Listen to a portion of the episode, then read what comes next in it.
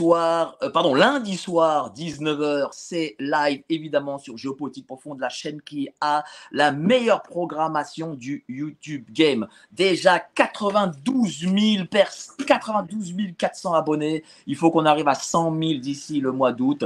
N'oubliez pas que le journal Géopolitique Profonde est sorti. Voilà, donc c'est un, euh, la lettre confidentielle euh, écrite par Laurent Ozon, Plaquevent, Frank Penningham. On parle de tout, de géopolitique. N'hésitez pas à vous y abonner. Alors, je sais, les gens vont pas être contents parce que je connais notre public. Ils vont dire oh là là, c'est à la poédie, mais qu'est-ce que tu fais avec elle? Tu n'arrêtes pas de l'inviter. Bon, déjà, j'aime beaucoup à la poédie pour le coup. Je trouve qu'elle est très courageuse. Je l'ai invitée deux fois à euh, deux débats euh, sur Radio Courtoisie. Et c'était vraiment très sympa pour le goût, très animé, très sympa. Mais je pense aussi qu'il faut euh, pas travailler comme les médias mainstream. Nous, notre objectif est de donner la parole à tout le monde, même euh, à des personnes pour qui le public n'est pas n'aime pas spécialement. Parce que, euh, vous savez, moi, j'ai été enfant en Pologne communiste et je me suis toujours méfié de la, de, des infos là-bas à l'époque. Surtout que dans les années 80, ça y allait au niveau propagande. Et je pense qu'il faut toujours, je dis bien toujours avoir plusieurs versions des faits. Je ne sais pas si vous, si vous pensez pareil, euh, cher Alain. Bien sûr, moi je suis toujours pour l'ouverture, pour la discussion.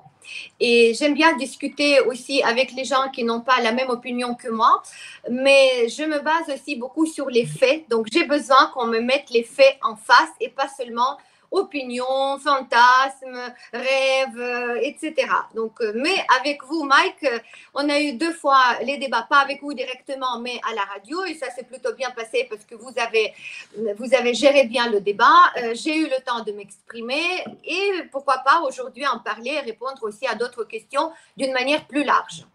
Alors, je vous laisserai évidemment le temps de vous exprimer car l'objectif de ces entretiens est que l'invité puisse parler.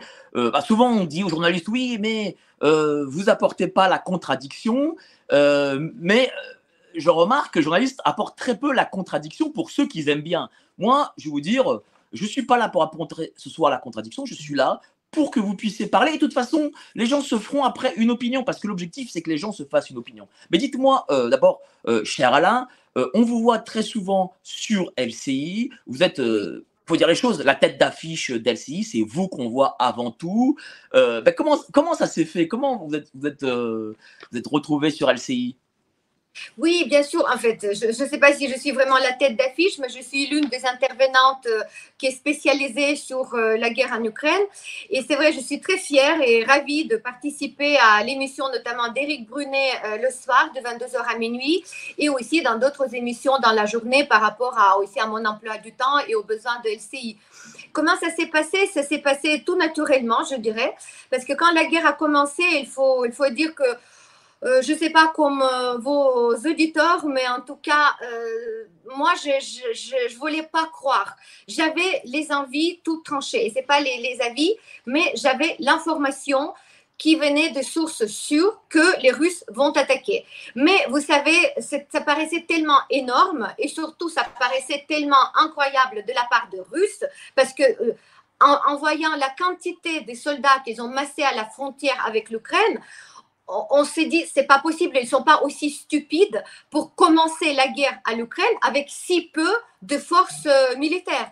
Et, finalement, quand on va, euh, quand on, on, a vu euh, qu'ils ont quand même franchi la frontière, on s'est dit, mais, mais qu'est-ce qu'ils veulent? Et finalement, nous avons vu tout à fait que euh, l'histoire de, ces... Euh, en fait, ils, ont, ils ont cassé les dents hein, euh, directement sur, sur l'Ukraine. Donc, c'était le choc le 24 février, c'était le choc total pour moi.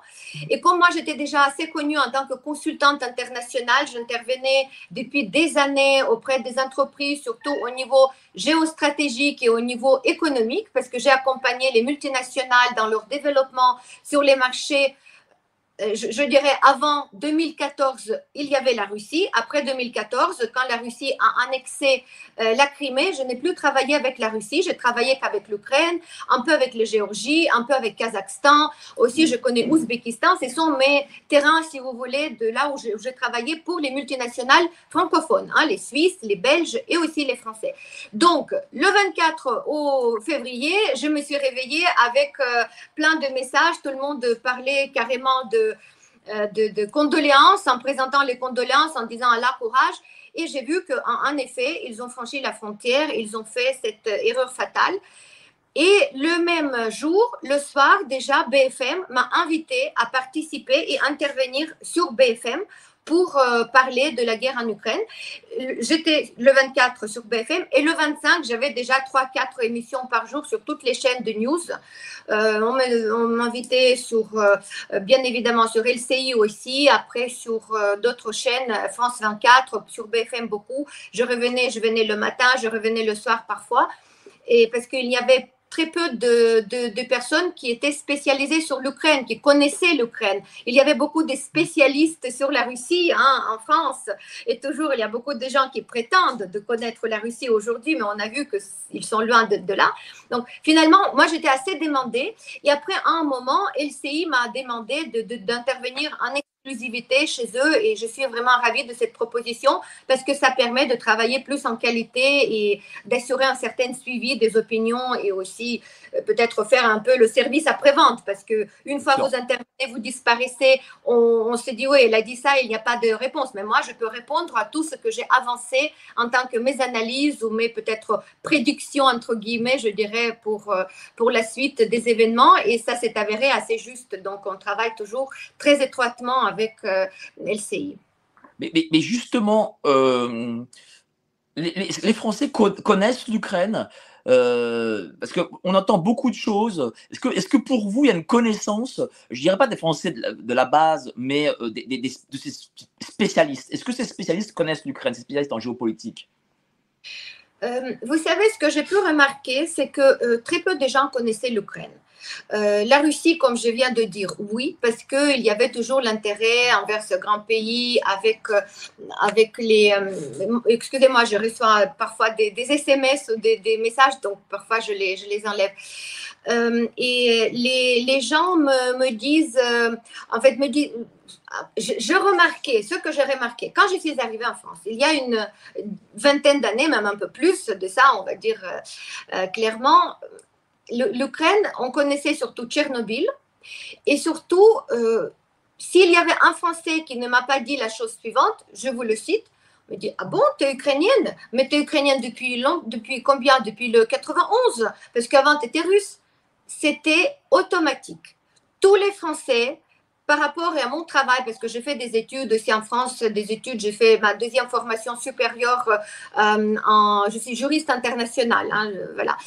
Donc, et tout le monde me disait ça, mais je, disais, mais, non, pas du tout. Moi, je suis née ukrainienne et sur mon passeport, c'était toujours marqué ukrainienne parce que j'avais la nationalité ukrainienne au sein de l'Union soviétique, comme il y avait ceux qui avaient la nationalité géorgienne, tadjik, kazakh, estonienne, lettonienne, etc. Donc, il faut savoir que l'Ukraine n'était pas indépendante, mais il y avait une république, comme ça s'appelait, République socialiste soviétique de l'Ukraine, qui faisait partie de l'Union soviétique. Nous étions tous soviétiques.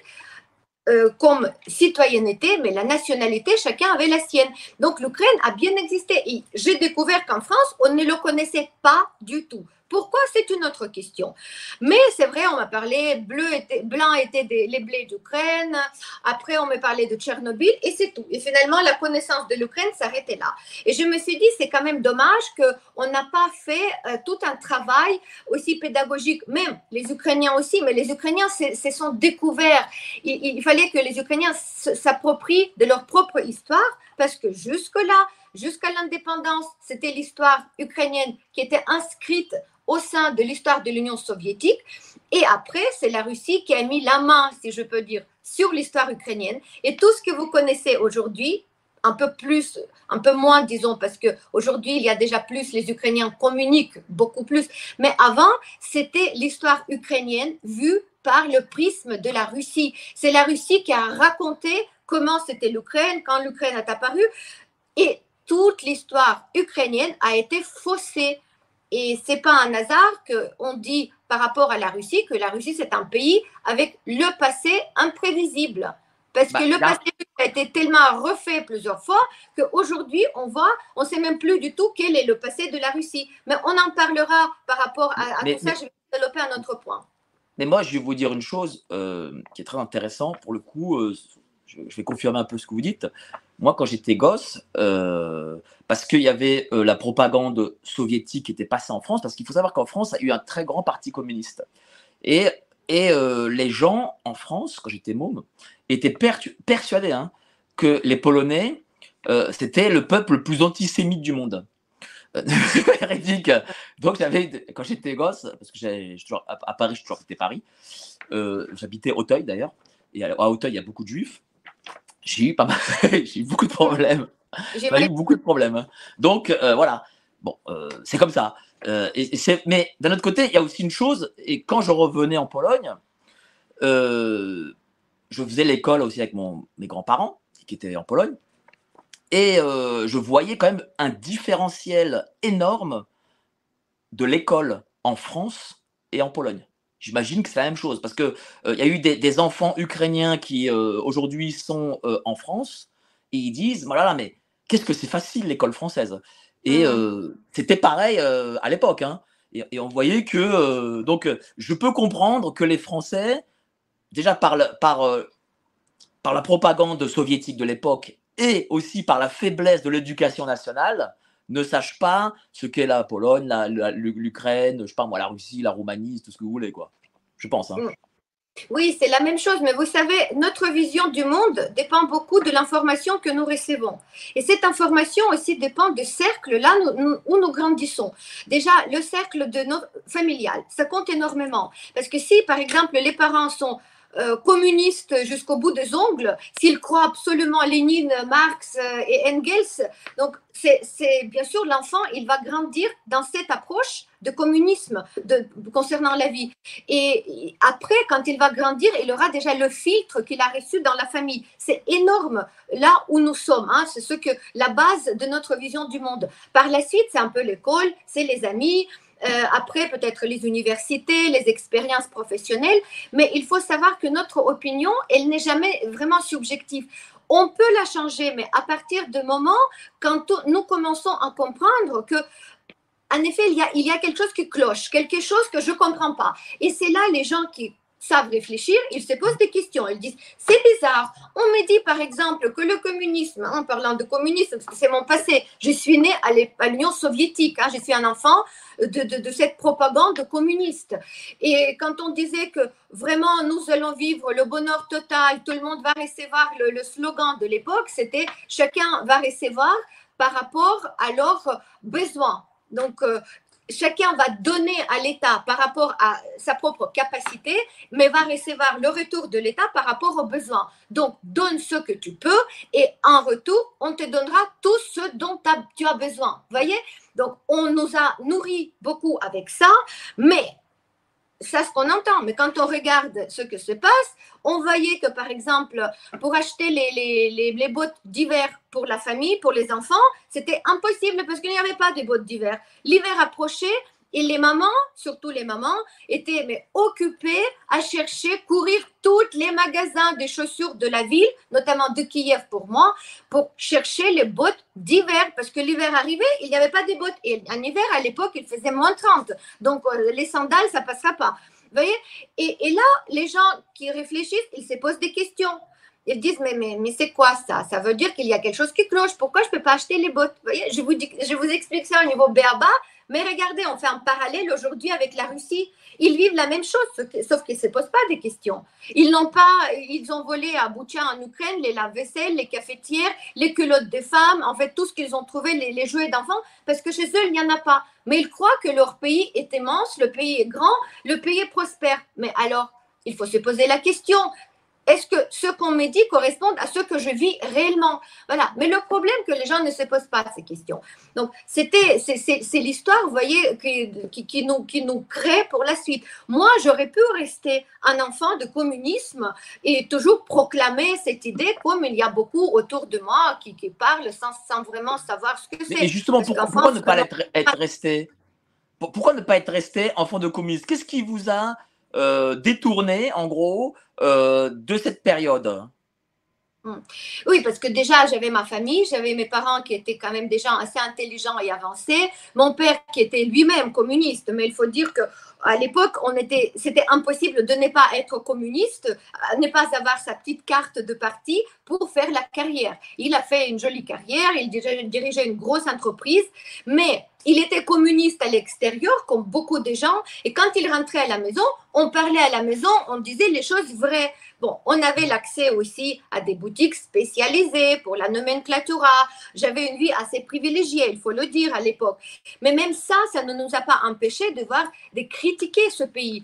Euh, mon père, par exemple, c'était quelqu'un qui avait beaucoup cette approche euh, de, l'Ukraine libre, de l'Ukraine indépendante. Il disait toujours que notre pays, elle peut progresser seulement et se développer si le pays devient indépendant. Et c'était, je vous dis, dans les années, je ne sais pas, 80. Vous voyez, on était loin encore des années 91. Même à l'Occident, tous les, tous les grands d'experts kremlinologues à l'époque, ils ne prévoyaient pas du tout la dissolution de l'Union soviétique. Tandis que chez nous, mon père, qui était communiste, qui était nomenclatura, on parlait le russe à la maison, on ne parlait pas euh, ukrainien à la maison, mais il était à fond pour l'Ukraine indépendante, voyez. Donc il faut voir ça, mais il faut prendre ça en compte quand aujourd'hui on parle des Ukrainiens et aussi pourquoi l'Ukraine est comme ça, parce que il y avait les gens qui réfléchissaient et qui savaient que l'Ukraine peut prospérer seulement si elle sera, si elle va être indépendante. Voilà, c'est la situation de.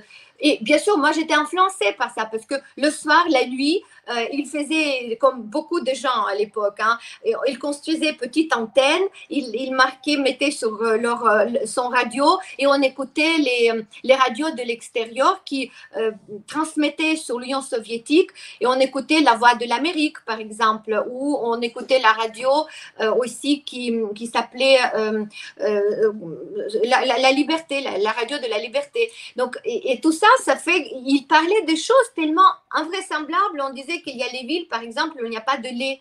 Je disais, mais c'est pas possible, papa, parce que Kiev, c'était une ville toujours très prospère. L'Ukraine, c'était la république de l'ex-Union soviétique, qui était la plus prospère sans compter bien sûr la région de Moscou et de Saint-Pétersbourg, qui sont toujours à part dans, dans cette structure. Mais la Russie, c'est un pays très pauvre, en général très pauvre. Les Ukrainiens vivaient d'une manière prospère parce qu'il y avait cette agriculture, on avait toujours accès à tous les produits frais, mais même nous, on avait certains manques. Mais quand on nous disait qu'il manquait par exemple du lait, il n'y avait pas de viande, moi j'étais quand même, je ne comprenais pas. Je dis, mais papa, comment est-ce possible dans notre pays euh, magnifique. Mais elle disait, ben voilà, parce que c'est pas magnifique notre pays. Il y a plein. Que vous aviez, est-ce que vous aviez, comme il y a eu en Pologne, euh, les tickets de rationnement, choses comme ça, en 80 on n'avait pas ça euh, en Ukraine. Je sais qu'il y avait ça dans certaines régions en Russie. Il y avait aussi dans les républiques comme par exemple le Tadjikistan ou Turkménistan. Parce que par exemple, nous, euh, encore une fois, à l'Ukraine, les enfants, on allait à l'école, on avait toutes sortes de choix d'activités pour les enfants, on était très développés. Mais tandis qu'en Turkménistan, par exemple, les enfants, ils étaient à l'école six mois et six mois, ils travaillaient dans les champs de coton ils ramassaient du coton. Et chez eux, c'était comme ça. Donc, six mois à l'école, six mois de travail dans les champs. Euh, qui parlait de ça? Vous êtes au courant de ça? Personne n'est au courant, vous voyez? Donc, parce que bon, à l'époque, communiquer, euh, il y avait justement deux, deux, organes de presse, c'était Izvestia, les nouvelles, et Pravda. Hein, comme on dit que dans les Izvestia, il n'y a pas de nouvelles, et dans la Pravda, il n'y a pas de vérité. Pravda, ça veut dire vérité. Donc, c'était un peu, on rigolait comme ça. Donc, euh, c'était la Mais les tickets de rationnement ont apparu en la fin de, des années 90, parce que tout le système soviétique d'échange, interéchange et interdépendance entre les différentes républiques de l'ex-Union soviétique était cassé. Parce qu'on était spécialisé. L'Ukraine était spécialisée sur tout ce qui est la construction euh, et, euh, complexe militaro-industriel. En Ukraine, on, a construit les armes, on a construit les missiles, on a construit les, les armes nucléaires. Tout ça a été construit en Ukraine. Euh, Turkménistan, comme je viens de dire, était spécialisé sur le coton. Il y avait d'autres pays qui étaient spécialisés, par exemple, Biélorussie plus agriculture. Il y avait les pommes de terre, par exemple, etc. Pas que ça, hein, mais bien sûr, il y avait les, points importants de production. Et ça a été cassé. Et donc, finalement, chaque république euh, qui allait devenir euh, autonome s'est retrouvée sans rien. Et c'est là où il y avait l'étiquette de rationnement. Et à cette époque-là, moi, j'étais à Moscou. J'avais déjà, euh, il y avait encore, ça existait, en fait, l'Union soviétique existait, mais déjà, il y avait les bribes de séparation. Et par exemple, quand j'étais à Moscou pour, pour mes stages, on me disait, j'allais, j'allais dans les magasins, il n'y avait rien. Mike, il faut que vos, vos, vos, auditeurs imaginent, les, les, magasins étaient vides. Il y avait par exemple que le, le chou, choucroute du genre. Il n'y avait que choucroute, mais choucroute, juste le chou, hein, pas de garniture. Pour avoir l'huile, les gens se levaient à 5 heures du matin parce que quelqu'un disait dans ce magasin, on aura de l'huile. Et les gens venaient attendre jusqu'à 5 heures du matin sans aucun espoir. Et on donnait par exemple un litre d'huile par personne, mais il fallait présenter les tickets de Moscou pour les gens qui habitaient Moscou. Et moi, je n'avais pas ces tickets. Donc, il fallait, c'était très difficile cette époque, la privation totale. Il fallait se débrouiller. On achetait au marché noir, bien sûr, on payait les tickets beaucoup plus cher. Donc, tout le système qu'on peut imaginer avec tous les dérives. Hein.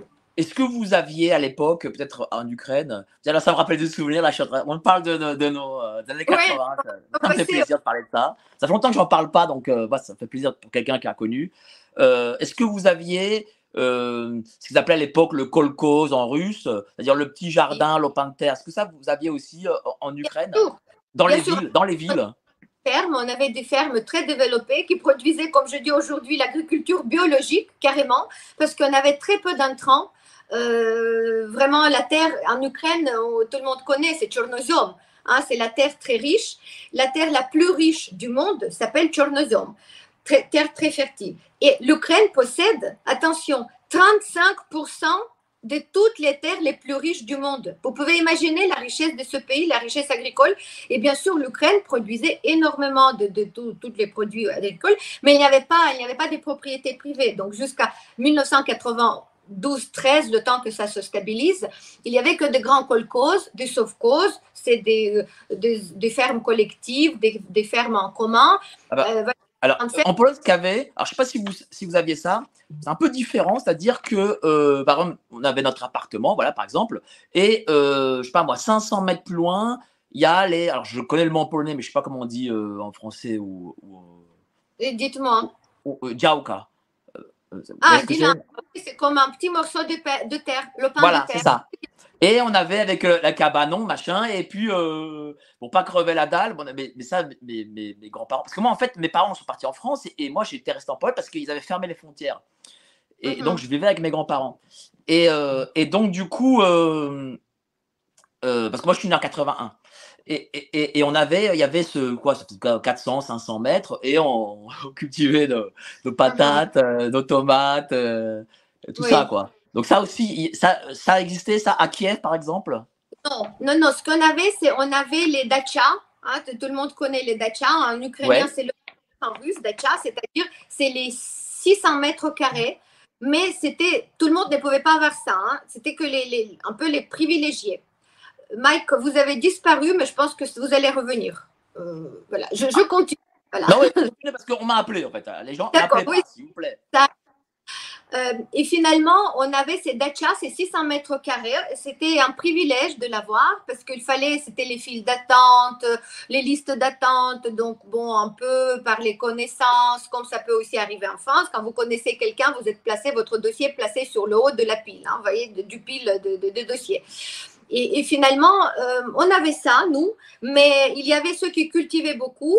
nous, on ne cultivait pas beaucoup parce que ma maman, c'était pas son truc. On allait, on avait les fleurs, on avait quelques arbustes, tout ça. Non, mais c'était, il y avait des choses, ça dépend comment chacun gérait, mais on pouvait, on pouvait le faire. Mais c'est vrai que les gens, à l'époque, surtout de l'Union soviétique, ils faisaient les conserves en été pour l'hiver, ils préparaient, ils préparaient les pommes de terre, faisaient les réserves parce qu'en hiver, on pouvait avoir les privations. Et c'était ça l'idéologie communiste, il faut comprendre que c'était pas un hasard, c'était pas un mauvais fonctionnement ou c'était pas les lacunes économiques. Non, c'était l'idéologie parce que quand vous avez faim, quand vos enfants ne sont pas habillés pour l'hiver, vous allez faire quoi? Vous n'allez pas penser à l'indépendance, aux droits de l'homme, à vos droits euh, humains vous allez penser à comment survivre, comment nourrir la famille, comment habiller vos enfants, comment euh, aller à l'école. Euh, voilà, quand il y a par exemple trop de neige, il faut accompagner les enfants.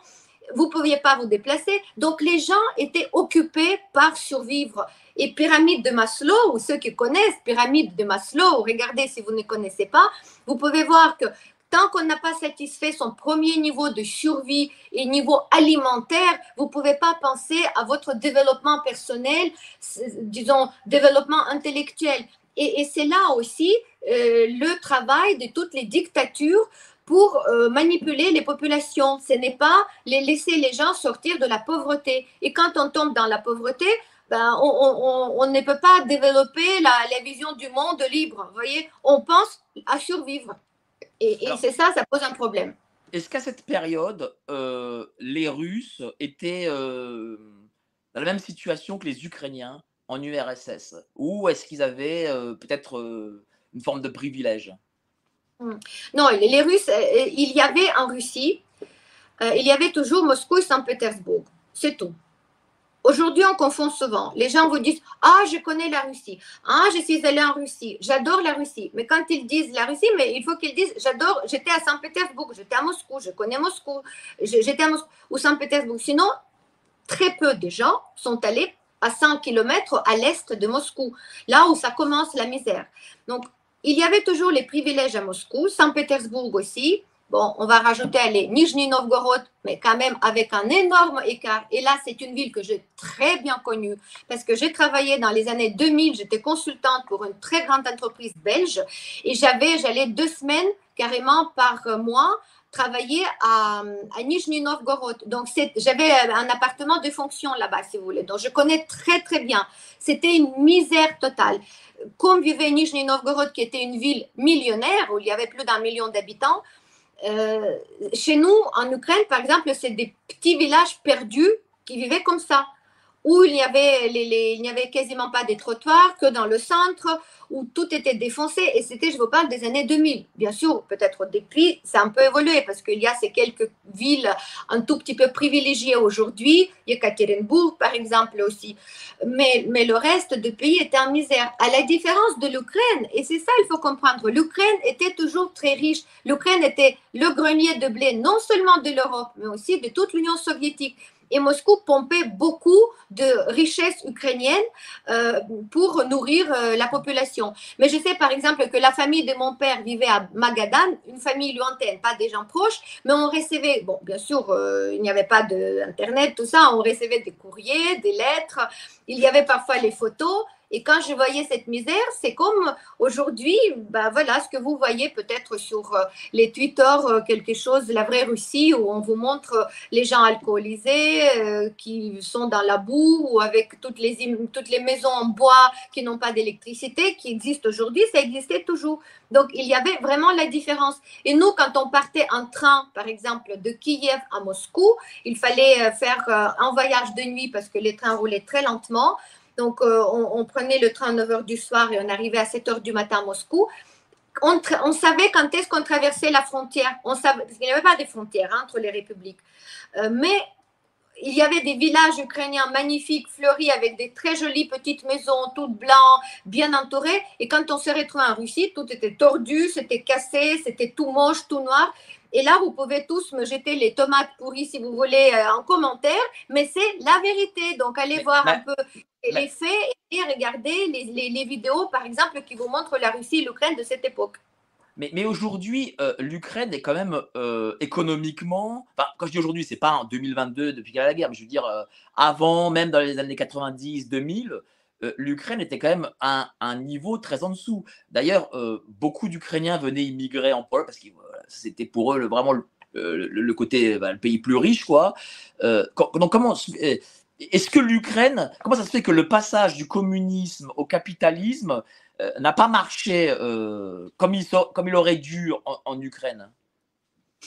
Euh, avant, avant l'Ukraine, comment dire, les gens ne vivaient pas toujours très bien en Ukraine non plus. Le pays était riche, le pays produisait les richesses, mais la population vivait très chichement, hein, si je peux dire. Il y avait un peu la nomenclature à l'élite mais vous savez, par exemple, pour que tout le monde comprenne, il n'y avait pas d'argent à l'époque soviétique. On avait minimum en argent. Tout était en barter, comme on dit, en échange, en nature. Par exemple, nous, on avait un, joli appartement. Euh, on pouvait avoir accès, il y avait des gens, des domestiques, pas des domestiques, mais les services, les, les, aides qui venaient, euh, par exemple, pour euh, faire le nettoyage, pour faire le ménage, etc. Parce que par rapport à mon père. Mais tout ça, c'était lié à sa fonction. Et sa fonction était, nous, on ne payait pas tout ça. C'était la société qui payait et c'était acquis, voyez. Par contre, euh, ceux qui n'avaient pas les postes élevés, ils étaient, ils n'avaient pas tout ça. Et, c'est eux qui s'occupaient de chercher comment survivre. Et quand l'Union soviétique a, a, dissolu, en fait, a disparu, il y avait l'Ukraine a obtenu son indépendance les gens, ils se sont beaucoup appauvris parce que même il y avait quelques euh, réserves qu'ils ont mis quelques roubles de côté. Il n'y avait plus de roubles, c'est Grivnia qui est arrivé. Et la période était extrêmement difficile, il faut dire, pour les Ukrainiens aussi. Euh, et aussi, il, ne faut pas. Il y a eu l'hyperinflation. Il y avait eu hyperinflation, tout le monde a perdu tout ce qu'il y avait, tous les liens étaient rompus. Mon père, il a perdu sa situation. D'ailleurs, euh, ça, je peux dire que ça l'a tué complètement parce que euh, ben, il a malheureusement, il a, développé un cancer et il est mort euh, très rapidement après, après la dissolution de l'Union soviétique parce qu'il a tout perdu. Il ne pouvait pas vivre dans un nouveau monde. Vous voyez, ce nouveau monde, ce n'était pas son monde.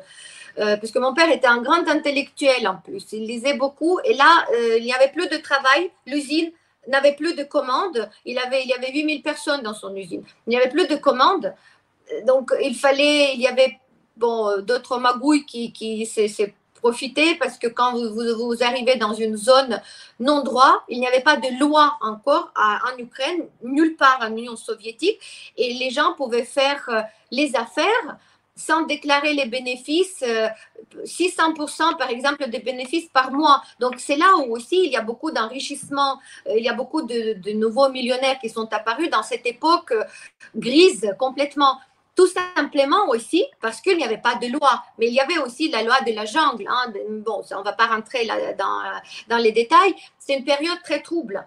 Donc, et finalement, après, on, on s'est retrouvé à vivre dans un pays qui, qui avait son indépendance, mais qui n'était pas indépendante, parce que la Russie ne pouvait pas lâcher l'Ukraine. Toutes ces années, la Russie, euh, disons, l'idée la plus importante géopolitique russe, c'était de garder l'Ukraine proche et sous la domination russe.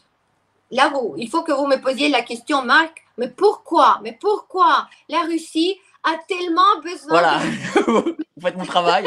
Pourquoi, cher Alain? Pourquoi la Russie veut? Parce qu'en France, moi je vais vous dire, euh, parce que vous parliez de, mes connaissances, mais en France, euh, les gens sont persuadés que Ukrainiens et Russes, c'est la même chose. Voilà, et là c'est vrai, merci pour cette transition, comme on dit à la télévision.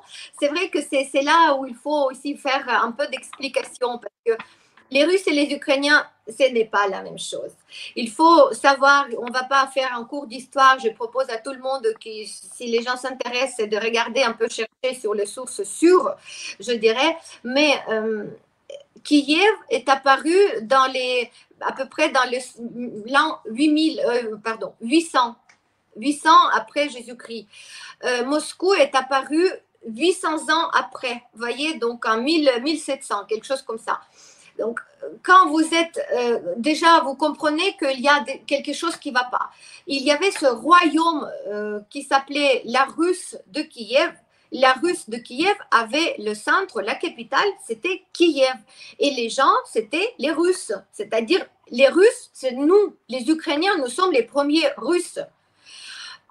Et nous vivions tranquillement euh, jusqu'à l'apparition dans les marais un peu plus au nord euh, de la Russie. Mais avant ça, l'Ukraine, en fait, qui était la Russe de Kiev, c'était l'État extrêmement puissant en Europe.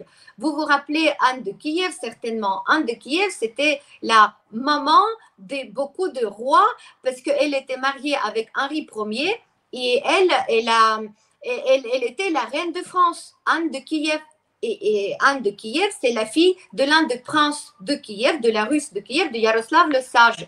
Donc, les Russes, c'est les, vrais Ukrainiens. Mais vous savez, comme nous sommes une nation ancienne, les nations anciennes, on n'est pas, on a déjà une sorte de maturité telle qu'on ne, ne, se comporte pas comme les nations jeunes, qui se comportent comme les adolescents, qui sont un peu agressifs avec tout le monde, qui, sont, qui vont un peu en avant les nations anciennes, elles regardent, elles observent avec leur bagage, avec leurs connaissances. Ils veulent juste se développer tranquillement, qu'on ne les touche pas. Parce qu'eux, ils se sont dit, nous, on a déjà notre passé historique, on a quelque chose qu'on a gagné dans cette vie, on ne va pas nous toucher. Mais ce pays extrêmement pacifique, les Ukrainiens, qui n'ont jamais attaqué personne, qui n'ont jamais agressé aucun État voisin. Ce le pain de terre quand même qui fait aujourd'hui plus grand que la France, plus de 650 000 km était très convoité par tous les voisins, notamment un peu par les Polonais, par les Lituaniens et bien sûr par cette nouvelle Russie qui a apparu, mais aussi qui s'est créée avec les différents petits royaumes, notamment de Novgorod aussi, euh, un peu plus au nord, nord-est, euh, qui, euh, qui voulaient développer leur influence sur la région. Mais la Russie, quand elle a apparu, elle n'a aucune histoire, aucune légende. Il y avait tout simplement, on a construit quelques, quelques petites, petites maisonnettes. et après, disons, pour se donner un peu plus de valeur, les Russes, ils se sont appropriés de l'histoire ukrainienne en prenant, euh, et c'est d'ailleurs euh, Pierre Legrand qui est le premier à commencer à utiliser le mot euh, russe pour les, ces peuplades de Moscovie, parce que jusque-là, ça appelait, ce territoire s'appelait la Moscovie, ils étaient les moscovites. Donc, et c'est là où la Russie a commencé à se l'approprier de, de, de, la notion. C'est-à-dire que c'est quoi? C'est une scission est-ce que c'est une sorte de scission? Parce que les, euh, malgré tout, Russes, bah, enfin, bon, ce qu'il faut dire, c'est que le, berceau des Slaves, c'est l'Ukraine. Voilà, tous les Slaves viennent d'Ukraine. Bon. Oui. Après, certains sont balés un peu à l'ouest, d'autres à l'est. Euh, en Pologne, et, je pense que la scission, la scission entre la Pologne, euh, les Tchèques et, tout le reste, c'est quand même la religion, parce que ces pays-là ont choisi le catholicisme romain, et à l'est, vous avez choisi euh, l'orthodoxie. Je pense, je pense que c'est ça la scission. Oui. Euh, mais quelle est la scission entre euh, Russes et Ukrainiens qui fait que moscovite, c'est vraiment devenu voilà, moscovite et Kiev, Kiev. Oui, parce que la puissance était de, à Kiev, mais avec l'arrivée de Pierre le Grand, et ça, je vous rappelle aussi, pareil, vous pouvez regarder, euh, vos auditeurs peuvent regarder. Euh, il n'y a pas si longtemps, on a, euh, on a tous vu cette image où il y avait un, scientifique russe qui a offert une carte, en fait, un plan de 17e siècle à Vladimir Poutine. Vous vous rappelez ça, Mike? Il y avait ça, on a parlé de partout de ça. Il y avait les vidéos. Et on a montré ce plan qui était enfin, en fait, un plan français. C'était les Français qui ont créé cette carte de l'Europe de l'Est. Et il a montré euh, ça comme une preuve à Vladimir Poutine que en fait, l'Ukraine n'existait pas. Et le, le summum de, la crétinisme ou débilisme du moment, c'est que sur cette carte de 17e siècle était marqué ou Ukraine, Ukraine, c'était marqué Ukraine, mais vraiment, on le voit bien, pays des Cosaques, c'était marqué Ukraine, pays des Cosaques. il n'y avait aucune notion sur la Russie, il y avait marqué la Moscovie, la Moscovie. Donc la Russie n'existait même pas au XVIIe siècle. Mais personne ne regarde ces nuances. Donc Et Pierre le Grand, qui voulait donner plus de puissance à son État, il a créé la capitale la première capitale russe était à Saint-Pétersbourg. Et lui, son expression, il disait quoi? Il disait que moi, je vais ouvrir la fenêtre sur l'Europe. Il voulait amener son, état des sauvages, euh, il, fallait, il voulait les amener jusqu'à l'Europe. Et c'est là où il a commencé à tailler les barbes, parce que les Russes, ils avaient les barbes jusqu'au nombril, ils s'habillaient un peu avec les, fourrures d'animaux, ils étaient très, assez, assez rustiques en approche. Euh, bon, un peu, il y a un peu de folklore euh, russe qu'on peut voir. Et Pierre le Grand, il a dit, euh, on va s'appeler tous Russes, et nous, on va s'appeler la Russie. Et c'est de là, mais comme les Ukrainiens, ils, n'ont pas gardé leur État indépendant, l'histoire ukrainienne est complexe. L'histoire ukrainienne est encore, n'est pas euh, vraiment, euh, comment dire, écrite par les Ukrainiens. Aujourd'hui, il y a les, les scientifiques qui commencent à ressortir les faits je pense qu'on aura bientôt quelque chose, la base, qui nous permettra de statuer vraiment les étapes de développement de l'Ukraine. Parce que, une fois de plus, l'histoire ukrainienne a été complètement revue et corrigée, si je peux dire comme ça, par la Russie pour souligner et pour donner les, euh, les, comment dire, les leviers aussi, les explications pour leur propre histoire, d'où vient la Russie. Sauf que l'Ukraine faisait partie de cette Russie, vous voyez? Parce qu'il n'y avait pas d'État indépendant. Les Ukrainiens se sont liés avec, euh, avec cette, euh, ces, peuplades. Oui, mais vous dites que la, Russie est créée au XVIIe siècle, mais les, les tsars précédents, type euh, Ivan le Terrible, c'était pas des. Qu'est-ce qu'ils étaient alors C'était pas des Russes? Ben non, mais c'est aujourd'hui on dit c'est le tsar russe, parce qu'aujourd'hui, ah. avec un poste on les appelle les tsars russes, mais ça n'existait pas à l'époque le mot Russie était pour Kiev, c'était Kiev, russe de Kiev. Vous voyez, vous voyez l'imbroglio, vous voyez ce hold-up que les Russes ont fait sur l'histoire de cette, partie de l'Europe? Il, suffit de regarder les faits. Hein. je ne sais pas l'histoire d'inventer. J'essaie de rester le, factuel, le plus factuel bah, c'est pour ça que je vous interroge. C'est pour ça. Hein. La de, par les religions, ça s'est passé en 982 euh, parce qu'en 982, euh, les, Slaves de l'Est, en fait la Russe de Kiev, étaient baptisés par euh, les prêtres de Constantinople et ils sont devenus orthodoxes et l'ouest de Kiev, ils sont allés plutôt vers Vatican. Vous voyez, ils sont devenus catholiques. Et c'est là où l'Ukraine de l'ouest est plutôt catholique, le nord de l'Ukraine de l'ouest, qui est Pologne, est plutôt catholique, tandis qu'à l'est, euh, nous sommes, et c'est le Saint Vladimir, Saint Vladimir qui a baptisé euh, l'Ukraine et la Russie, a récupéré Saint Vladimir en l'appelant euh, comme c'était le, le, prince russe. Mais sauf que le Saint Vladimir, il était prince à Kiev, il vivait à Kiev, il siégeait à Kiev, là, dans ma ville, et je, je sais où, en fait, il y avait les restes de, de, ses, euh, de son château. voyez Donc, il faut voir tout ça dans, dans, dans cette prisme-là. Je sais que ça peut paraître, paraître choquant. Je sais que les gens n'aiment pas du tout changer leurs opinions parce que toute leur vie, on leur a appris que c'est la Russie, la Grande Russie, Moscou, etc. Il n'y avait pas de Russie, il y avait la Moscovie, il y avait capitale Moscou et Saint-Pétersbourg, c'est déjà 17e euh, siècle, fin de 17e. Et voilà, et on arrive à l'explication pour répondre à votre question, Mike. Pourquoi? Parce que la Russie ne peut tout simplement pas exister sans Kiev. Sans Kiev, elle est privée de cette histoire de la Russe de Kiev. Et si on enlève Kiev, on enlève l'Ukraine, par où commence la Russie? Quoi? Dans quel euh, siècle? Vous voyez?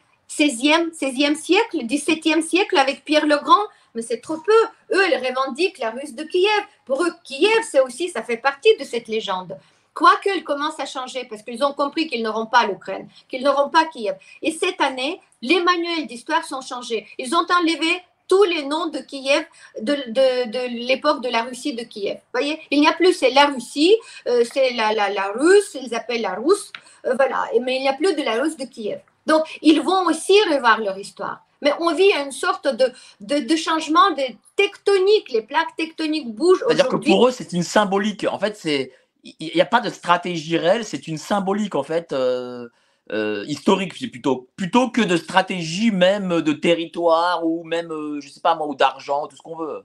Oui, c'est pour eux c'est leur génome se cache à Kiev, leurs racines sont à Kiev. Toute la légende de la Russie aujourd'hui est construite à partir de la Russe de Kiev. Pour eux, c'était inconcevable ne pas avoir Kiev dans leurs euh, frontières, voyez, avoir Kiev sous la coupe. Et après la dissolution de l'Union soviétique en 1991, ils pensaient que, bon, l'Ukraine est indépendante, mais quand même, on va la garder sous l'influence.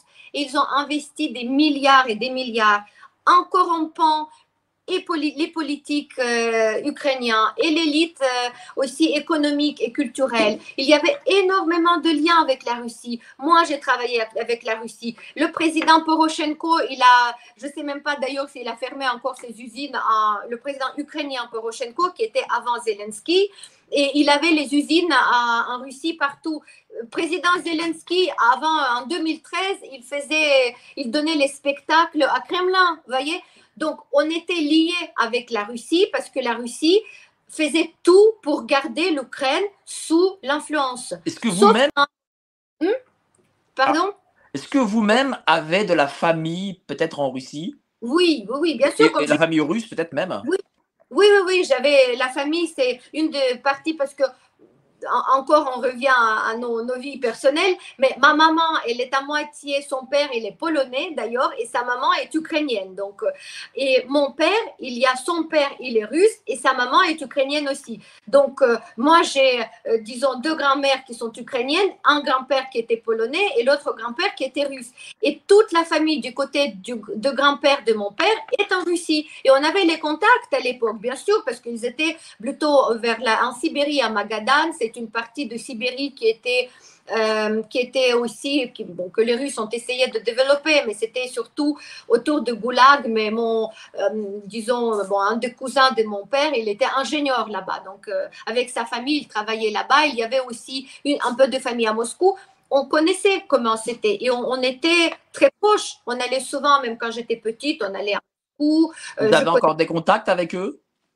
Aujourd'hui, non. Après 2014, il faut dire. La guerre a. Par exemple, moi, euh, j'ai euh, énormément de familles en Biélorussie. Parce qu'à la base, nous, on vient de Biélorussie quand c'était la Pologne. Bon.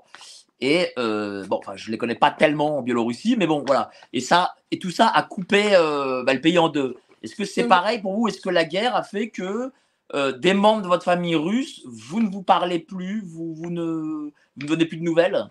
Oui, ça a commencé en 2014 quand euh, l'Ukraine a choisi de prendre le développement européen et aller plutôt du côté de l'Europe. Et la Russie ne voulait pas laisser euh, partir euh, l'Ukraine pour les raisons que je viens d'expliquer. Et Vladimir Poutine, il a proposé quand même 5 milliards de dollars. Euh, c'est pas comme un bakchich, mais il dit voilà, je vous offre aux Ukrainiens. Il a proposé ça au président Yanukovych en 2013 pour euh, arrêter, pour ne pas signer l'accord d'association avec l'Union européenne. Donc, et président euh, Yanukovych est revenu. il y avait beaucoup de travail pour signer cet accord, hein, beaucoup d'échanges. Moi, j'étais même aussi, je suis intervenue en tant qu'interprète parce que euh, une partie de ma vie professionnelle, j'étais interprète dans les instances internationales et j'ai participé les réunions notamment où on les, euh, euh, tous ces accords euh, mis en accord et les, différents points d'accord pour notamment cet accord d'association avec l'Union européenne, entre l'Ukraine et, l'Europe. Et, à un moment, euh, Poutine, il a fait une telle pression sur Yanukovych en disant on va, on va injecter gratuitement en Ukraine 5 milliards de dollars, c'est quand même beaucoup pour l'économie ukrainienne à l'époque, mais ne signez pas cet accord. Yanukovych est revenu en 2013, c'était au mois de novembre, il a dit bon, on va pas signer finalement, on va rester avec la Russie. Et c'est là où il y a eu cette révolte, mais toute naturelle. Donc tous ceux qui disent que c'était préparé par les Américains, je leur dis oubliez, c'est faux, c'est la propagande russe. J'étais dans les événements même. En fait, moi, j'étais en Europe, je voyais comment ça se passe. Rien n'était préparé par les Américains. Les Américains, peut-être, ont soutenu un tout petit peu, mais c'était. Ni même la révolution orange? Parce qu'on dit souvent que la révolution orange est payée euh, par Georges Soros. Euh, non, non, non, il ne faut pas tout confondre. Il y avait Georges Soros. Euh, aussi, pour la petite histoire, j'ai travaillé pour la fondation de Georges Soros, mais avant de partir en France. Vous allez vous faire des amis sur le chat toute jeune étudiante, euh, à la fin, j'ai fait mon stage, si vous voulez. C'était les premiers qui sont arrivés. Et c'était bien parce qu'ils il, nous apportaient un peu l'ouverture démocratique, ce que les Ukrainiens ne connaissaient pas du tout. On était à l'époque soviétique et on était enfermés. Donc là, c'était l'ouverture. Et eux, ils étaient très, par exemple, dans la fondation, ma mission, c'était les échanges culturels. On a commencé à hum, préparer les artistes ukrainiens pour qu'ils puissent aller en Suisse, euh, au Canada, aux États-Unis avec les concerts. Et on recevait les artistes euh, qui, qui, étaient d'origine ukrainienne, de diaspora, qui venaient aussi. Il y avait ce genre d'échange. Il n'y avait absolument aucune euh, intuition parce que ben, parce qu'elles étaient intéressées. Mais après, les histoires économiques, je ne connais pas les détails. Mais c'est pour vous dire que déjà la révolution de 2004, la révolution orange, c'était contre cette omniprésence russe et surtout la corruption. Parce que la corruption en Ukraine, c'est un autre débat. La corruption nous a été apportée et imposée par la Russie.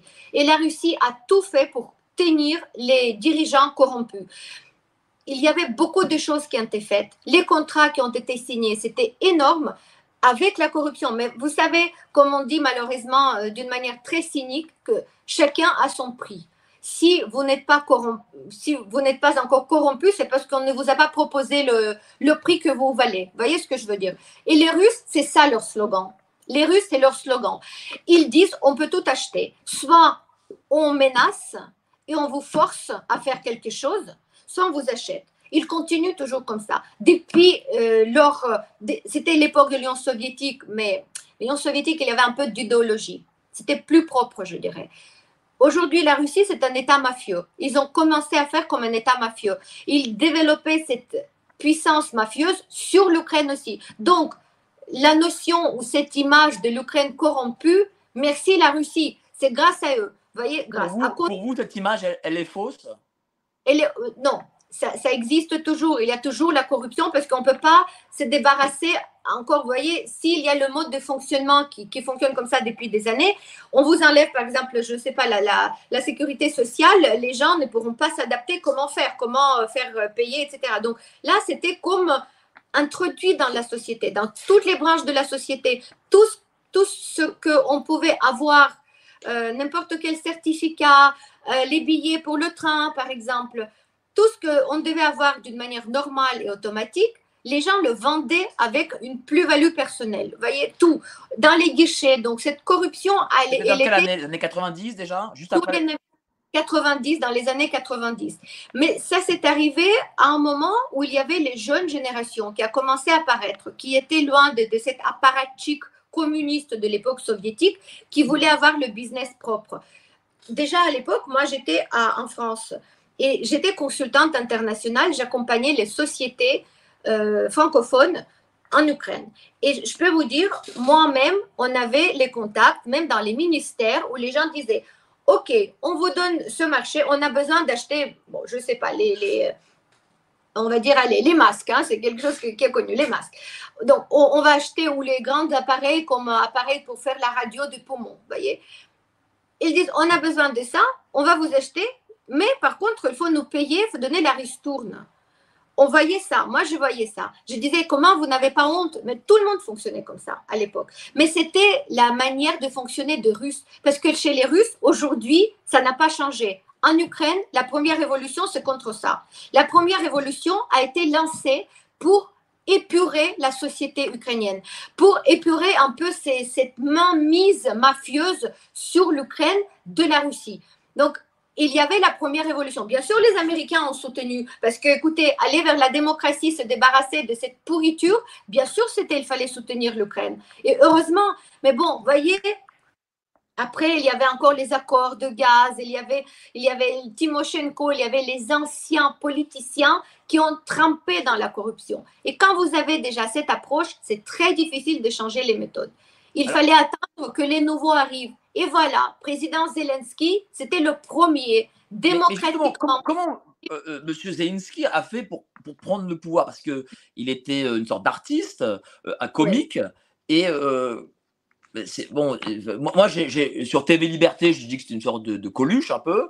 Et comment a-t-il fait pour prendre ce pouvoir?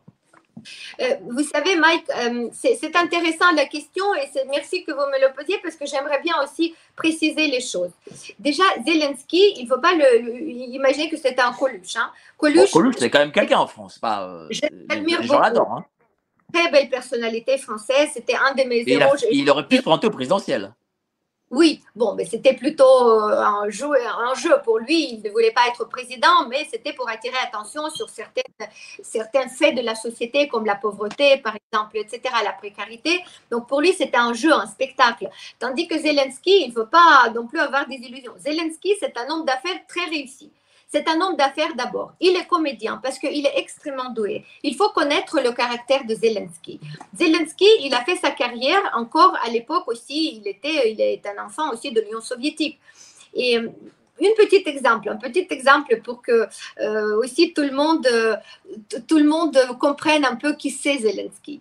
Euh, L'Union soviétique euh, et aussi après euh, la perestroïka et à l'époque quand déjà les pays sont devenus indépendants, il y avait une sorte de jeu qui peuvent correspondre en France. Qu'est-ce qui, qu'est-ce que, malheureusement, je ne regarde pas trop la télé, mais un jeu, vous voyez, où toute la société. Ah, Jean-Luc Reichmann, à un moment, il présentait tout le monde passionné, c'est passionné voilà, par... à midi, quoi. Comme, euh, voilà. Mais sauf que un, un, genre de prime time qui, euh, comme le, le faisait Jean-Pierre Foucault, Michel Drucker, etc. Voilà, voilà. Foucault, même je dirais plus ça parce que c'était prime time le soir et c'était le jeu des, des personnes, des joyaux et des intelligents. Ça s'appelait comme ça. Si on traduit, le jeu des joyaux et des intelligents. C'était des gens extrêmement brillants, mais brillantissimes, avec les connaissances mais inouïes, qui connaissaient mais tout et qui étaient drôles en plus. Et c'était le jeu des équipes où on montait sur des différents sujets, des différentes euh, situations. Il fallait monter une sorte de petit spectacle, mais au cinquième degré. Vous voyez, pas au premier degré, pas au deuxième, mais cinquième degré, avec des allusions historiques, avec plein de, de stratégies. C'était euh, une institution. Quand c'est apparu, on était tous scotchés devant nos écrans parce que c'était absolument brillantissime. Donc, et Zelensky, il participait à ces jeux, il était l'un des chefs d'équipe, de, parce qu'il y avait les équipes, et après, ce sont des gens qui sont devenus carrément euh, des, comme des professionnels. Vous savez, aujourd'hui, les jeux de Fortnite, euh, les jeux électroniques, vous avez des jeunes qui, gagnent beaucoup d'argent, qui sont des professionnels, des grands stars reconnus dans le monde de ces jeux électroniques. On peut faire un parallèle, sauf que c'est toute la société qui était comprise.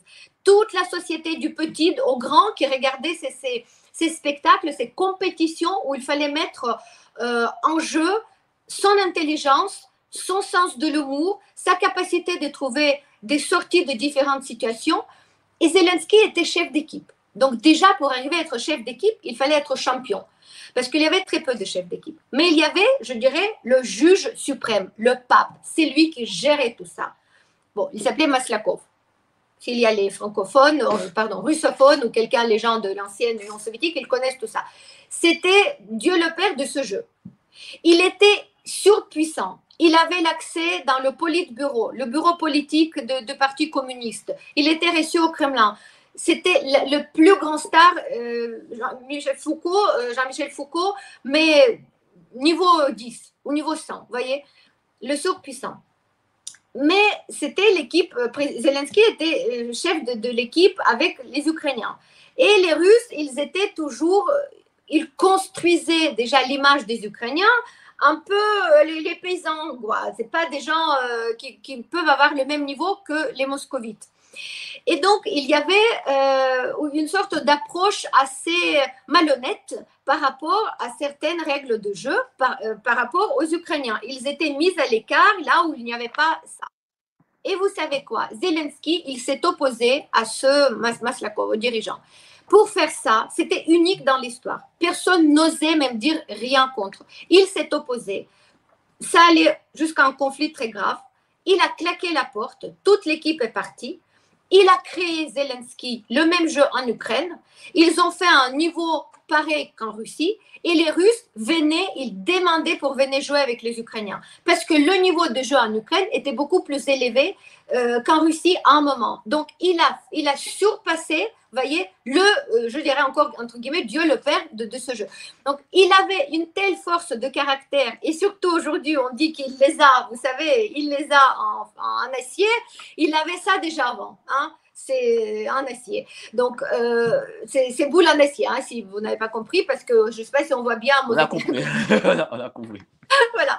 Donc, il est extrêmement fort. Il ne faut pas imaginer que c'est un comédien. Mais il est fort, il a joué la comédie parce que c'est un mec talentueux, on peut pas, on peut rien dire. Il est talentueux, il est, il est doué dans tous les domaines et on voit aujourd'hui ce que se passe. Il mais comment il a pris le pouvoir? Parce que même s'il peut être un, animateur talentueux, on ne prend pas le pouvoir comme ça. Euh, on doit être aidé par un parti, euh, il faut avoir de l'argent pour faire des, des euh, une campagne. Voilà, c'est, là, quand on rentre en politique, c'est plus pareil. Euh, et quand il y avait, euh, juste pour arriver à ça, je vais euh, reprendre 2014, quand il y avait cette annexion de la Crimée. bien sûr, les Ukrainiens se sont retrouvés, mais complètement dépourvus de tout. On n'a rien compris ce qui s'est passé. Et il y avait Poroshenko qui a été élu d'une manière automatique, parce que l'idée, c'était de, on n'a pas le temps de faire les campagnes présidentielles. On est en face de l'ennemi qui nous a privé la Crimée, a pris la, la Crimée, et maintenant l'ennemi, il a attaqué le Donbass la région, euh, d'ailleurs, justement, est la famille de mon père de Donetsk, autour de Donetsk et Lugansk. Donc, ils ont dit, on va pas faire la campagne présidentielle, on a notre milliardaire euh, Poroshenko, on le met au pouvoir, il sait, il connaît Poutine, il sait comment parler parce qu'il était déjà Premier ministre avant, donc il sait faire la politique. On va voir comment on va négocier tout ça, les retours de, de, territoire. Et Poroshenko, c'était un corrompu, il est resté corrompu. Il a joué un peu la partition russe.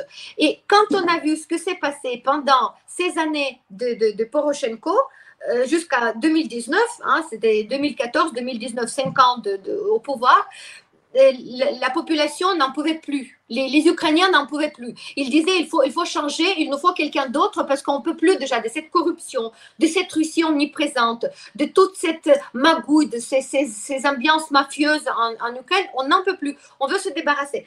Et avant ça, vous savez que Zelensky, il a fait un magnifique film qui s'appelle Le serviteur du peuple. Si vous n'avez pas vu, regardez sur Netflix, vous pouvez le voir. C'est brillantissime. Zelensky, en s'inspirant de la situation ambiante, il a créé ce film et je pense que déjà là, il s'est dit, et pourquoi pas moi? Et quand on voit, excusez-moi, le bordel qui se passe dans le pays, quand on voit ce pouvoir qui reste corrompu, mais il dit, mais il faut libérer tout ça. Et lui, c'était un homme nouveau. C'était un homme qu'il fallait. C'était un homme, finalement, aujourd'hui, on le voit, c'est un homme providentiel pour nous. Et la population l'a suivi. Parce que les gens ont dit, on a déjà tellement connu le pire, on a déjà tellement connu de n'importe quoi, de tous ces mafieux au pouvoir, qu'on veut quelqu'un qui vient, qui ne vient pas du pouvoir, quelqu'un qui vient de l'extérieur.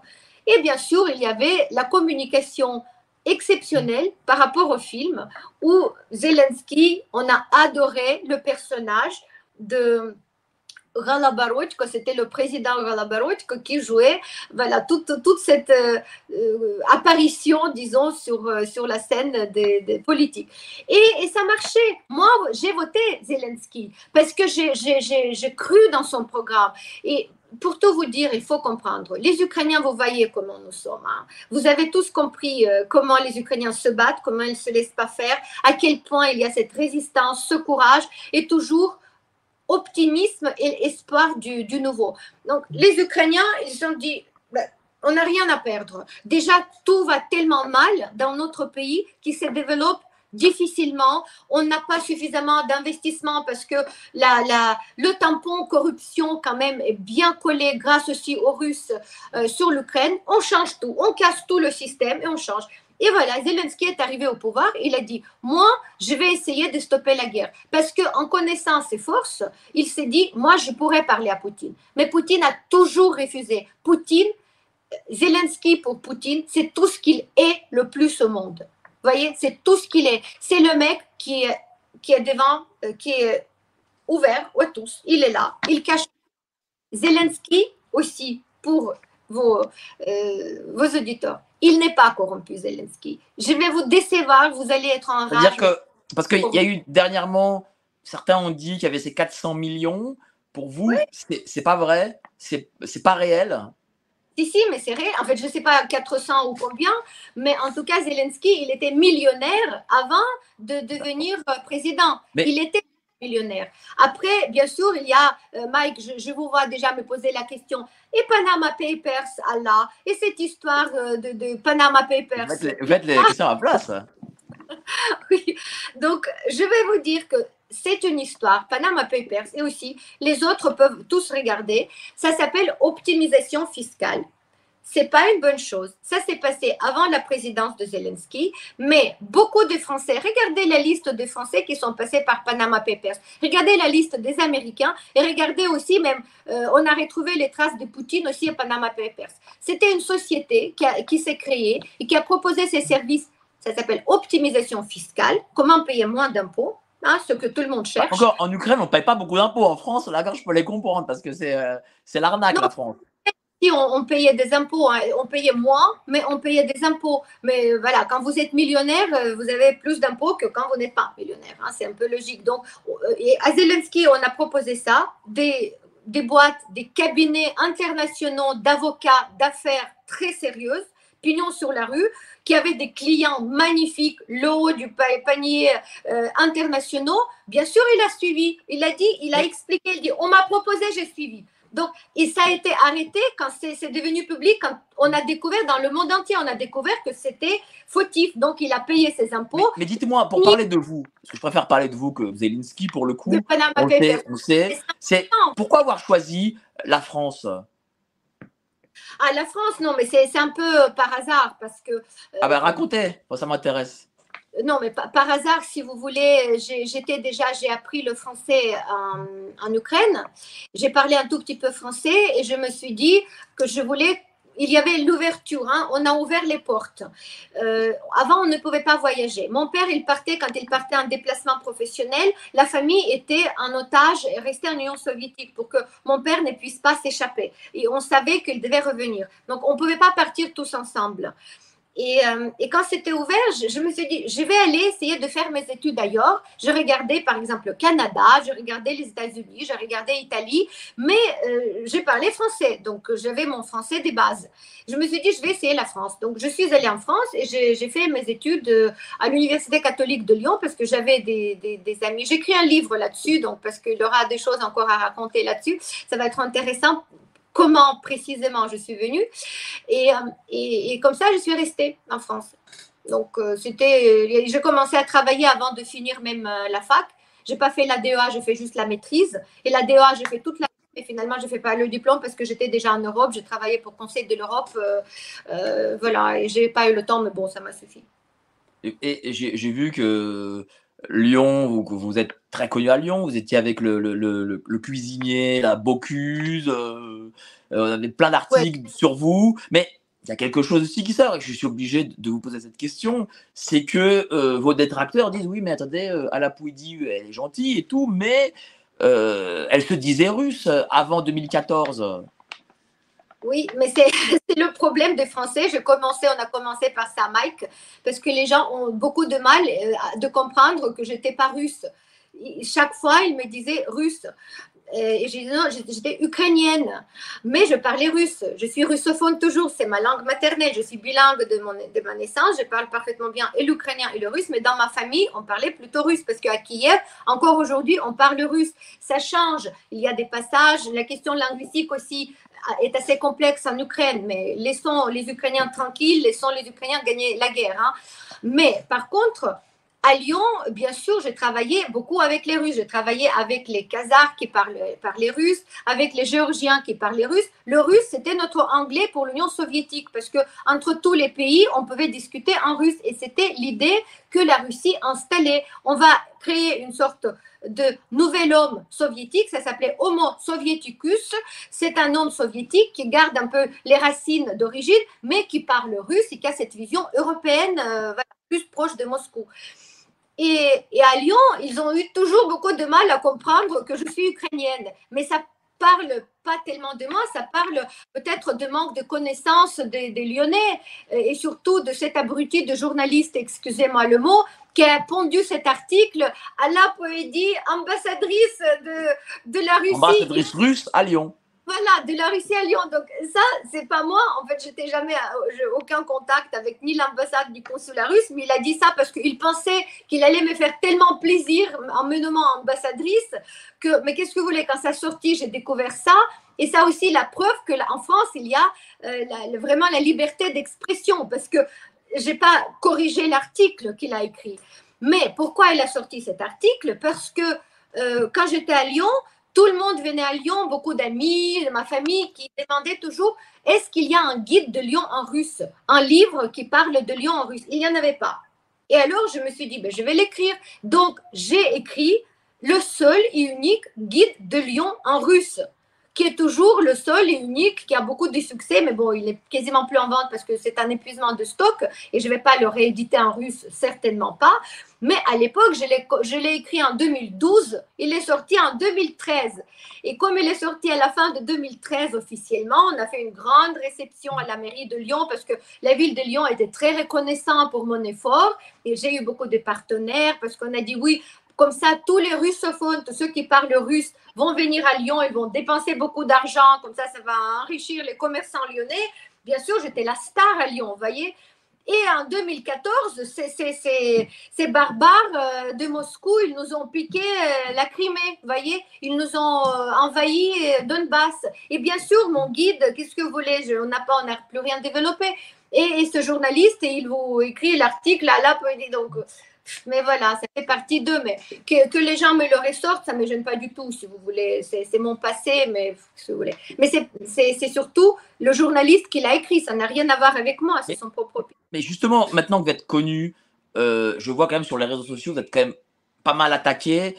Comment, comment vous le vivez, ça? Euh, En fait, ça me euh, aussi, pendant plusieurs années, euh, j'ai fait beaucoup de, euh, surtout, disons, à un moment, je suis partie à travailler, j'étais consultante, j'accompagnais les entreprises dans, les, dans les négociations, beaucoup pour leur faire comprendre la mentalité sur place, parce que souvent, on avait encore les anciens, les anciens hein, de, de l'Union soviétique et je connaissais très bien cette mentalité. Et après, je suis devenue plutôt coach de dirigeants. J'expliquais aux dirigeants, je les ai accompagnés pour, euh, pour leur réussite, pour arriver, pour atteindre leurs objectifs au niveau du perfectionnement euh, personnel. Et j'ai fait une carrière en tant que coach et je continue encore. Hein. J'ai encore les, entreprises que j'accompagne pour, euh, par exemple, toutes les équipes de management, d'équipes de, de direction pour gérer au mieux et éviter les conflits. Voilà, l'idée, c'est de comment vivre confortablement dans la société en évitant des conflits. Mais pour, pour moi, ça se passe beaucoup par les mentalités, par la compréhension de psychologie humaine. Et donc, euh, la psychologie humaine coaching, vous voyez, finalement, euh, on arrive à... En fait, j'enseigne ou je, je, donne ce que je sais faire moi-même. J'ai fait un gros travail sur moi. Maintenant, vous pouvez me dire ce que vous voulez, ça ne me concerne pas. Mais, mais, ça vous a quand même touché à un moment. non, vous dites que vous avez fait un gros travail sur vous. Donc, j'imagine oui, qu'à un moment donné. Euh, à l'époque, euh, c'est-à-dire, quand les gens pouvaient me dire, quand ça pouvait me toucher, quand j'étais pas armée, quand surtout je n'avais pas les compétences pour le gérer, j'étais pas aussi connue. Et à Lyon, j'étais plutôt bien accueillie. J'ai pas eu les, les, les gens m'accueillaient toujours bien. Voilà, il n'y avait pas de problème. Mais cette exposition vraiment médiatique que j'ai eue, c'était depuis la, la, guerre, hein, depuis le début de, la, de cette deuxième phase de la guerre, depuis le 24 février. Mais je, je, regarde et je sais très bien, et je le répète à tous ceux qui ont écrit aussi un peu de choses euh, euh, pas très sympathiques, je trouve.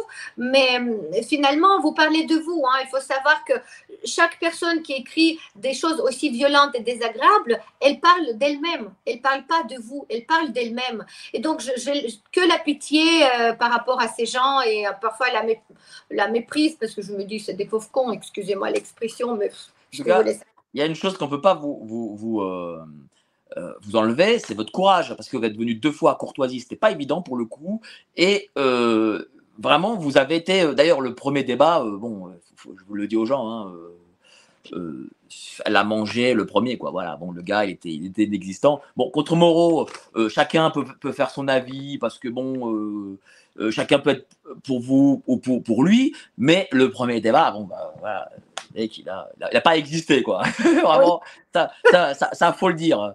bon, mais, mais c'est quand même un, un, courage parce que moi, je vais vous dire, vous venez malgré tout du mainstream et, et, et, les gens aujourd'hui, je trouve, qui viennent de, de, du mainstream, euh, ont peur de ont peur de, de, s'affronter affronter parce qu'ils se disent oui mais j'ai beaucoup à perdre euh, mon image et euh, et peut-être même je sais pas mon contrat. Et vous vous n'avez pas cette peur. Et ça pour le coup c'est quand même à souligner quoi.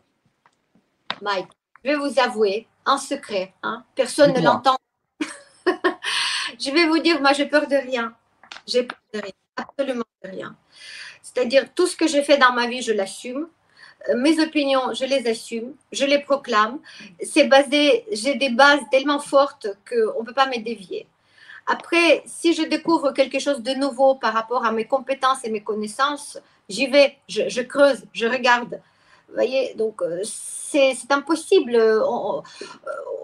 je, je, dirais que c'est c'est même pas le courage, c'est tout à fait.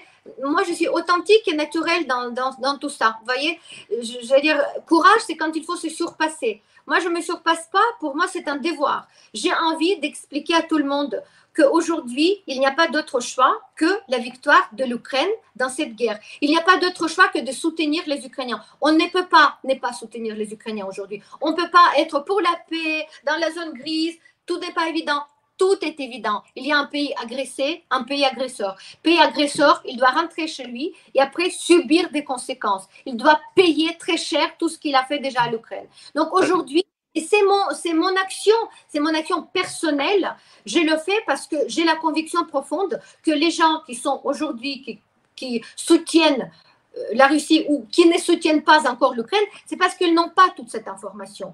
Ils étaient abreuvés par la propagande puissante et forte russe qui leur a détourné les cerveaux de telle manière qu'ils ont du mal à se détacher. Et je peux le comprendre parce que pendant des années, ils ont cru en la magnifique Russie, en tous ces Russes, les, les princes carrément qui arrivaient. Ils étaient invités dans les conférences, on leur a offert des cadeaux, les voyages et on, leur a promis que cette Russie va peut-être les sauver de, de, l'islamisme ou de je ne sais pas quelle euh, déprivation de la société occidentale. Mais tout est faux. Dans la Russie, c'est l'horreur. Quand vous regardez la vraie Russie, hors Moscou et Saint-Pétersbourg, c'est la misère, c'est, vraiment la pauvreté totale. Ils sont alcoolisés, ils n'ont pas la, la, vision du monde, euh, en fait, ils n'ont aucun avenir. C'est pour ça ils viennent à la guerre pour gagner de l'argent. Vous imaginez la misère que vivent ces gens Ils viennent tuer pour gagner leur croûte. Pour, pour, revenir à la guerre, pour le coup, là, l'actualité, c'est quand même la contre-offensive. En plein débat, vous m'avez dit, ah, ben, la contre-offensive, c'est secret. Maintenant, c'est plus secret, il y a la contre-offensive. Euh, qu'est-ce qu'il en est réellement? Quelles sont vos informations euh, Est-ce que la, la contre-offensive réussit? Est-ce que euh, les objectifs commencent à être atteints ou pas? Euh, donc, la contre-offensive ukrainienne, ça concerne les Ukrainiens, euh, les plans sont ukrainiens, la stratégie tactique sont ukrainiens. Donc, on n'en sait rien ce que se passe. On reçoit les informations avec quelques retards parce que l'état-major ukrainien, il a décidé de ne pas communiquer au moment même parce que euh, tout est stratégique. Tout l'importance. Même toutes les fakes qui ressortent pour démentir les fakes, c'est aussi l'information. Et les Ukrainiens, ils ont un objectif, c'est libérer leur terre de cette euh, euh, peste noire, euh, brun, comme vous voulez, russe. Donc, on poursuit l'objectif. Il faut savoir que simplement, hein, parce que je ne vais pas jouer le rôle d'une grande analyste militaire, c'est pas mon rôle, hein, je suis plutôt populaire Hein, je, suis analyste et je popularise l'approche euh, sur euh, vers la géopolitique et géostratégie. Mais il faut savoir que la contre-offensive, elle a plusieurs étapes. vous avez remarqué, il y avait une sorte, j'ai publié ça, l'intensification première étape, on peut l'appeler première étape ou étape zéro, où il y avait beaucoup plus de pertes en matériel russe. Euh, avant, euh, j'ai publié, je n'ai pas les chiffres aujourd'hui, je ne vais pas chercher pour les lire, vous pouvez lire sur mon Twitter notamment, ou aussi sur Instagram, où j'ai mis en comparaison les pertes russes en 64 semaines depuis le début de la guerre et en première semaine du mois de juin. Et vous voyez qu'il y a une augmentation en plusieurs fois pour euh, plusieurs niveaux, les chars, les hélicoptères, les, les pièces d'artillerie. Donc, ça, c'est pas visible sur le terrain. Mais nous le savons et regardez les chiffres. Les chiffres parlent mieux que nos opinions ou nos envies. Après, à partir du moment où l'armée, elle a besoin de quoi? Elle a besoin des hommes, du matériel, des responsables et aussi tout le service d'approvisionnement. Sans approvisionnement, on ne gagne pas la guerre. Et vous n'êtes pas quand même, vous n'allez pas découvrir avec moi que tous les jours et toutes les nuits, les dépôts d'approvisionnement russes sont détruits. Il y avait encore euh, les, je crois, le dernier, c'était les quatre dépôts d'approvisionnement qui étaient détruits, pas cette nuit, mais la nuit d'avant. Les dépôts énormes qui, euh, qui devaient fournir les corps de l'armée, des dizaines de milliers de personnes, détruits tout simplement. Plusieurs généraux sont détruits aussi et les, les centres de commandement avec les généraux récemment aussi. Donc tout ça, c'est vous pouvez voir dans les comment dire les analyses des spécialistes qui, euh, qui suivent au jour le jour, comme Cédric Mass par exemple. Hein, on connaît très bien. Il fait quand même analyse très très bon de la situation. Je le suis aussi. Donc, quand vous regardez tout ça, il faut après analyser et comprendre. Ah, les Ukrainiens, tiens, ils ont détruit ceci, ils ont détruit cela, ils coupent les, les, les, les réseaux d'approvisionnement. C'est pour faire quoi? Pour que l'armée ne puisse pas avancer. Aujourd'hui, les Russes peuvent encore avancer, mais euh, quand on regarde aussi sur le terrain, il y avait plus de 10, euh, comment dire, 10, formations d'assaut qui ont été préparées autour de 10 000 personnes chaque formation. Donc, on est à peu près entre 100 et 150 000 Ukrainiens formés, c'est quasiment au niveau des forces spéciales, extrêmement bien armés, bien équipés, bien préparés. De ces 150 000 personnes, il y a qu'à peu près 20 ou 30 000 qui sont sur le terrain. Les autres, on les met encore, ils sont dans la réserve stratégique. Donc, la réserve tactique est déjà en action, la réserve stratégique n'est pas touchée. Qu'est-ce qu'on a en face? En face, la Russie a mis déjà sa réserve stratégique en action. En face de la réserve tactique, les minimums de forces employées par les Ukrainiens, il y a toutes les forces russes qui sont déjà employées, quasiment toutes les forces. Ils n'ont plus rien, ils n'ont plus aucune réserve quand le plus fort de l'armée ukrainienne va entrer en action, on ne sait pas quand ça va se passer, mais au moment bien précis, donc les Russes n'auront plus rien à mettre. Et aussi, les premières actions de ces forces euh, tactiques euh, étaient pour la reconnaissance du terrain, pour former le terrain de la future contre-offensive. Mais finalement, ça se verra aussi réussi que la première ligne de défense je vous rappelle, la plus dure à forcer, la plus dure parce que c'est la plus forte, la plus puissante, la plus renforcée. Elle est déjà carrément en train de tomber sur cette ligne d'intervention de ces forces tactiques minimes des Ukrainiens. Mais pour comprendre ça, il faut aller chercher l'information. Il ne faut pas lire que les, trolls pro-russes qui vous sortent que oui, les Ukrainiens ont déjà perdu 150 000 hommes, 300 euh, chars euh, et aussi 45 patriotes euh, qu'on n'en a pas, voyez? Et même, qu'est-ce que, qu'est-ce que vous voulez, euh, disons, pour ne pas, pour vous donner une des raisons encore pour pourquoi il ne faut pas croire les Russes, parce que bon, les Russes mentent toujours. Je l'ai dit et je le répète. À partir, comment on sait que les Russes mentent? Vous savez à partir de quand on peut deviner que les Russes mentent? Dites-moi. Bah, à partir dès qu'ils ouvrent la bouche. Voilà, c'est, tout dit. Mais regardez, Poutine. Mais, mais regardez, vous avez dit que l'armée ukrainienne ne parle pas, elle ne dit rien, euh, comment on peut commenter alors, comme euh, les, spécialistes le font sur LCI tous les jours, s'ils n'ont pas les informations et, si les informations russes sont fausses? On a, on a ces informations avec un peu de retard et il n'y a pas trop d'informations. On dit, voilà, à peu près ce village peut-être libéré, mais on attend la confirmation de l'état-major. Et après, seulement, peut-être un jour après, on a la confirmation. Donc, on, regarde ça, mais tout simplement en regardant déjà les données qui sont publiées tous les jours par le ministère de la Défense ukrainienne avec le nombre de pièces et des personnes, des militaires détruites, on peut déjà avoir une idée à quel point c'est intensifié. Il y a un, deux derniers jours, il y a quatre hélicoptères Alligator K-52 qui ont été détruits. Les hélicoptères K-52, là je vais jouer un peu mon analyste euh, militaire. Donc, tous ceux qui connaissent les K-52 Alligator, c'est les tueurs de chars.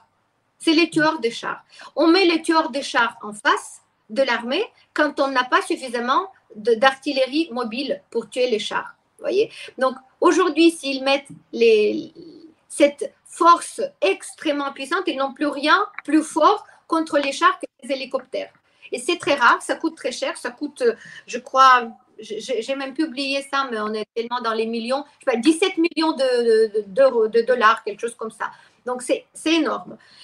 Quand les Russes les mettent déjà carrément à la ligne de, de front, ils prennent un tel risque. Ils ont perdu en trois jours quatre hélicoptères. C'est énorme. Cette, concentration, c'est la plus forte depuis le début de la guerre. Ça veut dire beaucoup. Pour les analystes militaires, les vrais, ils savent ce que ça veut dire.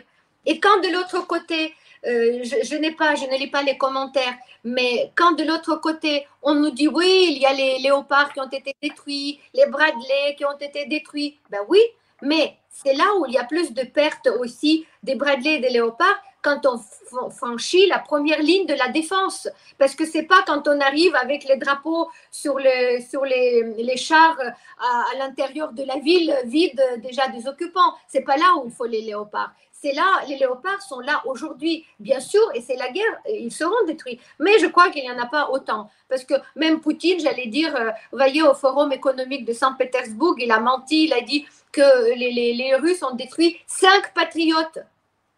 Mais, tout le monde a un, un rire parce qu'on n'en a même pas cinq patriotes. Mais dites-moi, est-ce que euh, aujourd'hui aussi la guerre euh, qu'il y a en Ukraine indépendamment de Ukraine-Russie, c'est aussi la guerre, euh, on va dire, euh, euh, Occident contre l'Orient, enfin contre le reste un peu du monde, c'est-à-dire l'Afrique, l'Orient, la Chine, etc. C'est-à-dire qui, qui, fait la guerre ben, C'est-à-dire que moi j'ai l'impression que on a les, les, les, ben, les Occidentaux bah, soutiennent l'Ukraine, voilà, et les pays euh, d'Afrique, par exemple, euh, ou la Chine. Bon, la Chine peut-être euh, peut-être un, un, peu ambiguë, mais est-ce que c'est pas est-ce que c'est pas deux mondes qui s'affrontent en réalité derrière cette, cette, cette, ce conflit? Non, moi je dirais que sur le terrain, on ne voit que des Ukrainiens. Heureusement, les États-Unis sont là pour nous armer. Et je rappelle aussi à tout le monde que l'Ukraine, à la fin de l'Union soviétique, s'est retrouvée la troisième puissance mondiale nucléaire. Hein. L'Ukraine, elle avait plus de 1500 têtes nucléaires qui sont restées à l'intérieur de l'Ukraine. Donc aujourd'hui, si l'Ukraine n'avait pas rendu ses têtes nucléaires, aujourd'hui, l'Ukraine serait troisième puissance mondiale nucléaire. Hein. Après les États-Unis, la Russie, l'Ukraine troisième. Donc, comment ça s'est passé? Les États-Unis, la Grande-Bretagne et la Russie sont venus voir les Ukrainiens en disant écoutez, vous n'avez pas besoin, vous êtes un petit vous serez neutre, on va vous protéger, on va vous garantir la sécurité totale et surtout euh, l'intégrité de votre territoire. Les Russes étaient les premiers. C'est les Russes qui sont allés voir les Américains et les, les Britanniques en expliquant que c'est pas la peine que euh, l'Ukraine garde les, les têtes nucléaires. Il vaut mieux donner tout ça à la Russie parce que la Russie a de l'expérience, etc. Les Ukrainiens ont rendu les têtes nucléaires. Ils se sont dénudés complètement. Il n'y a pas de défense. Est-ce qu'aujourd'hui, la Russie aurait eu la mauvaise idée d'attaquer l'Ukraine si elle savait que l'Ukraine c'est un pays nucléaire? Non. Parce que les pays. C'est évident, mais les Américains non plus, pour le coup. Et, mais, est-ce que vous avez confiance dans les Américains? Moi, je vais vous dire. Euh, euh, moi, j'ai, euh, avoir confiance dans les Américains, c'est quand même un pari risqué, je pense. Il n'y a pas d'autre choix aujourd'hui, Mike. Les Américains nous soutiennent, on prend les choses comme ils arrivent, comme elles arrivent. Donc aujourd'hui, euh, grâce aux États-Unis, nous pouvons faire la guerre, grâce à la Grande-Bretagne aussi, et aussi grâce au soutien de l'Europe, et aussi à d'autres pays comme Australie, par exemple. Qui, et pas la France? Non, l'Europe aussi, j'ai dit. L'Europe, donc la France. Oui mais, euh, oui, mais bon, vous avez cité les pays en, Grande-Bretagne, machin, mais bon, pas la France, quoi. J'ai l'impression que la France est. Euh, j'ai l'impression que M. Macron euh, euh, joue le en même temps. Je ne sais pas pour vous, non? Oui, certainement, mais vous connaissez la situation aussi, dans quel état est l'armée française et aussi comment marche l'industrie de, l'armement en France. C'est-à-dire la, la France n'a pas des capacités à donner. La France peut donner plus, ça c'est incontestable. Les Américains peuvent aussi donner plus, tout le monde peut donner plus.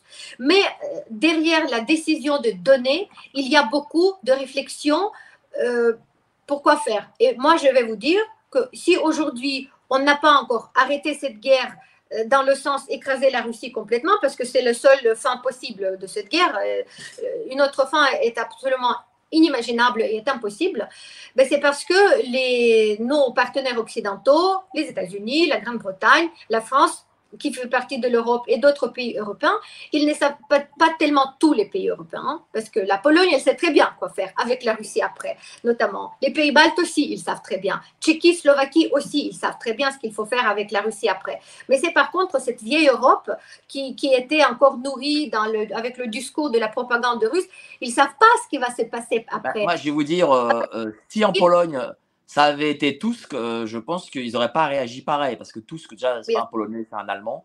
Euh, voilà. Et, euh, et lui a, veut des relations diplomatiques avec la Russie. Kaczynski, lui, c'est lui le patron, hein, c'est le vrai patron. Il, je pense à juste titre que son frère est mort, je pense à un attentat, un attentat russe. Je, lui, il en est persuadé, en tout cas, moi, je pense qu'il a raison. Et c'est pour ça aussi qu'ils sont. Euh, mais si ça avait été tous, que, bon, peut-être que cette discussion-là n'aurait pas été la même aujourd'hui. Je vous dis très sincèrement. Certainement, certainement. Mais vous savez, en tout début de la guerre, et moi, bien sûr, j'ai mes, mes sources, j'ai mes amis, j'ai mes euh, bah, disons en Ukraine, qui sont les militaires, les politiques, etc.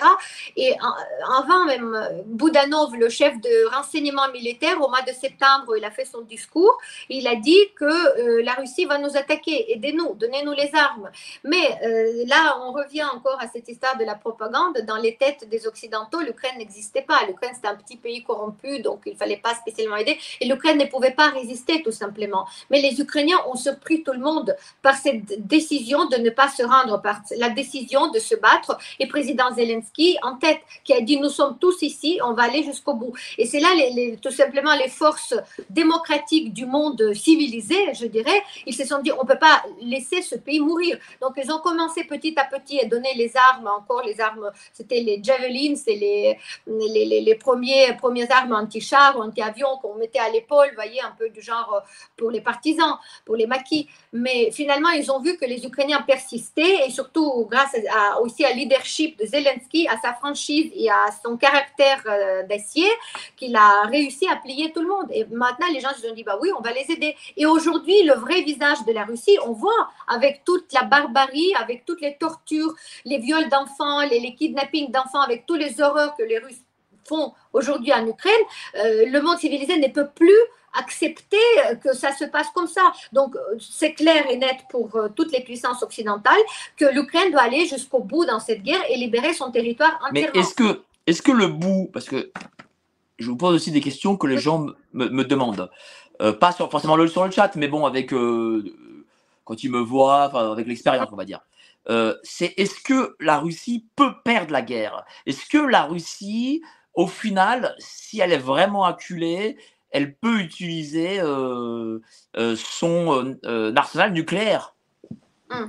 je, vais être assez claire dans mes réponses et je prends mes engagements et je sais ce que je, les ai pris depuis le début. Depuis le début 24 février, j'étais à BFM et je dis que la Russie a déjà perdu la guerre. Tout le monde me dit, oh madame, vous inquiétez pas, tout va bien se passer, Kiev va tomber dans trois nuits. Moi, je dis, non, Kiev ne sera jamais pris. Donc, un peu, euh, quand on voit la situation en face, aujourd'hui, ce que se passe, c'est que euh, la Russie n'a jamais gagné aucune guerre. D'accord? La Russie n'a jamais gagné aucune guerre. La Russie a perdu toutes les guerres.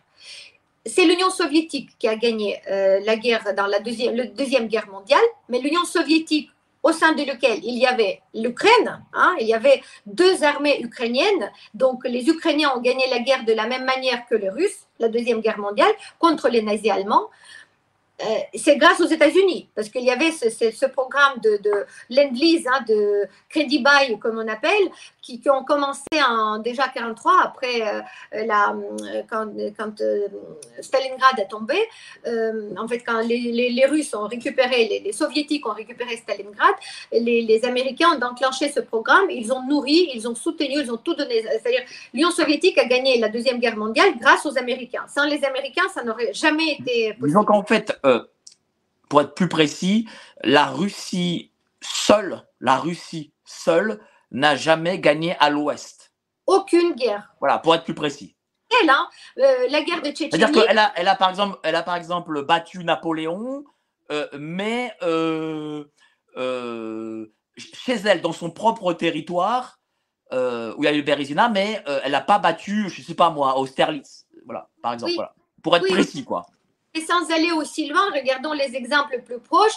La Russie a perdu la guerre en Afghanistan, la Russie a perdu les deux guerres euh, en Tchétchénie, parce qu'elle a perdu les guerres en Tchétchénie. C'est seulement par un accord, ça s'est soldé, c'est ce qu'ils ont fait. Ils voulaient refaire. Aujourd'hui, quand on parle de négocier avec euh, la Russie et arrêter les combats, c'est ils, ils veulent nous refaire le scénario tchétchène, parce que la première guerre, ils ont ils perdaient, ils ont arrêté euh, la guerre pour, euh, dix ans après, refaire un peu la, la, santé et réattaquer la Tchétchénie. Ils ont perdu la deuxième fois, mais c'est seulement par les négociations, par les actes terroristes qu'ils ont, euh, ont pratiqués un peu partout, et aussi en payant beaucoup d'argent, qu'ils ont réussi à corrompre le gouvernement tchétchène pour, euh, disons, calmer tout ça. Mais ils ont perdu la guerre en Tchétchénie. Donc les Russes n'ont gagné aucune guerre. Il ne faut pas se faire des illusions. Ils vont perdre celle-là aussi. Mais celle-là, ce sera leur dernière guerre. Parce que après tout ça, la Russie, ça va plus être la Russie parce que moi, je pense que la, très bonne idée, et ce sera vraiment, il faut aller jusqu'au bout, il faut dénucléariser la Russie.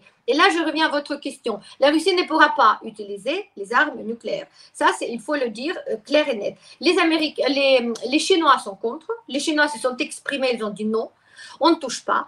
Les Américains sont contre aussi. Les Américains ont dit la première tête nucléaire qui bouge, on envoie tout de suite les armes conventionnelles. On détruit par exemple toute la flotte de la mer Noire. Tous, leurs euh, euh, bateaux, bâtiments militaires de la mer Noire. On vous détruit juste pour vous dire, vous bougez pas. Vous bougez encore, on vous détruit toute la flotte sur la mer Baltique. Vous bougez encore, on va détruire encore peut-être quelques silos de, de, protection. Donc, je ne pense pas qu'on va laisser la Russie jouer avec les armes nucléaires. Non, c'est pas possible. D'autre part, aussi pour vous rassurer, et, c'est ce que je dis aussi encore en tout début de, cette guerre euh, sur les plateaux, il faut savoir que la corruption en Russie, c'est pas quelque chose qui concerne un domaine, deux domaines, trois domaines, et le reste c'est propre. Tout est pourri, tout est corrompu. D'accord? Donc, quand c'est pourri dans l'armée en général, vous voyez dans quel état est l'armée russe. Hein? Donc, vous imaginez que leurs armes nucléaires sont en état parfait de fonctionnement?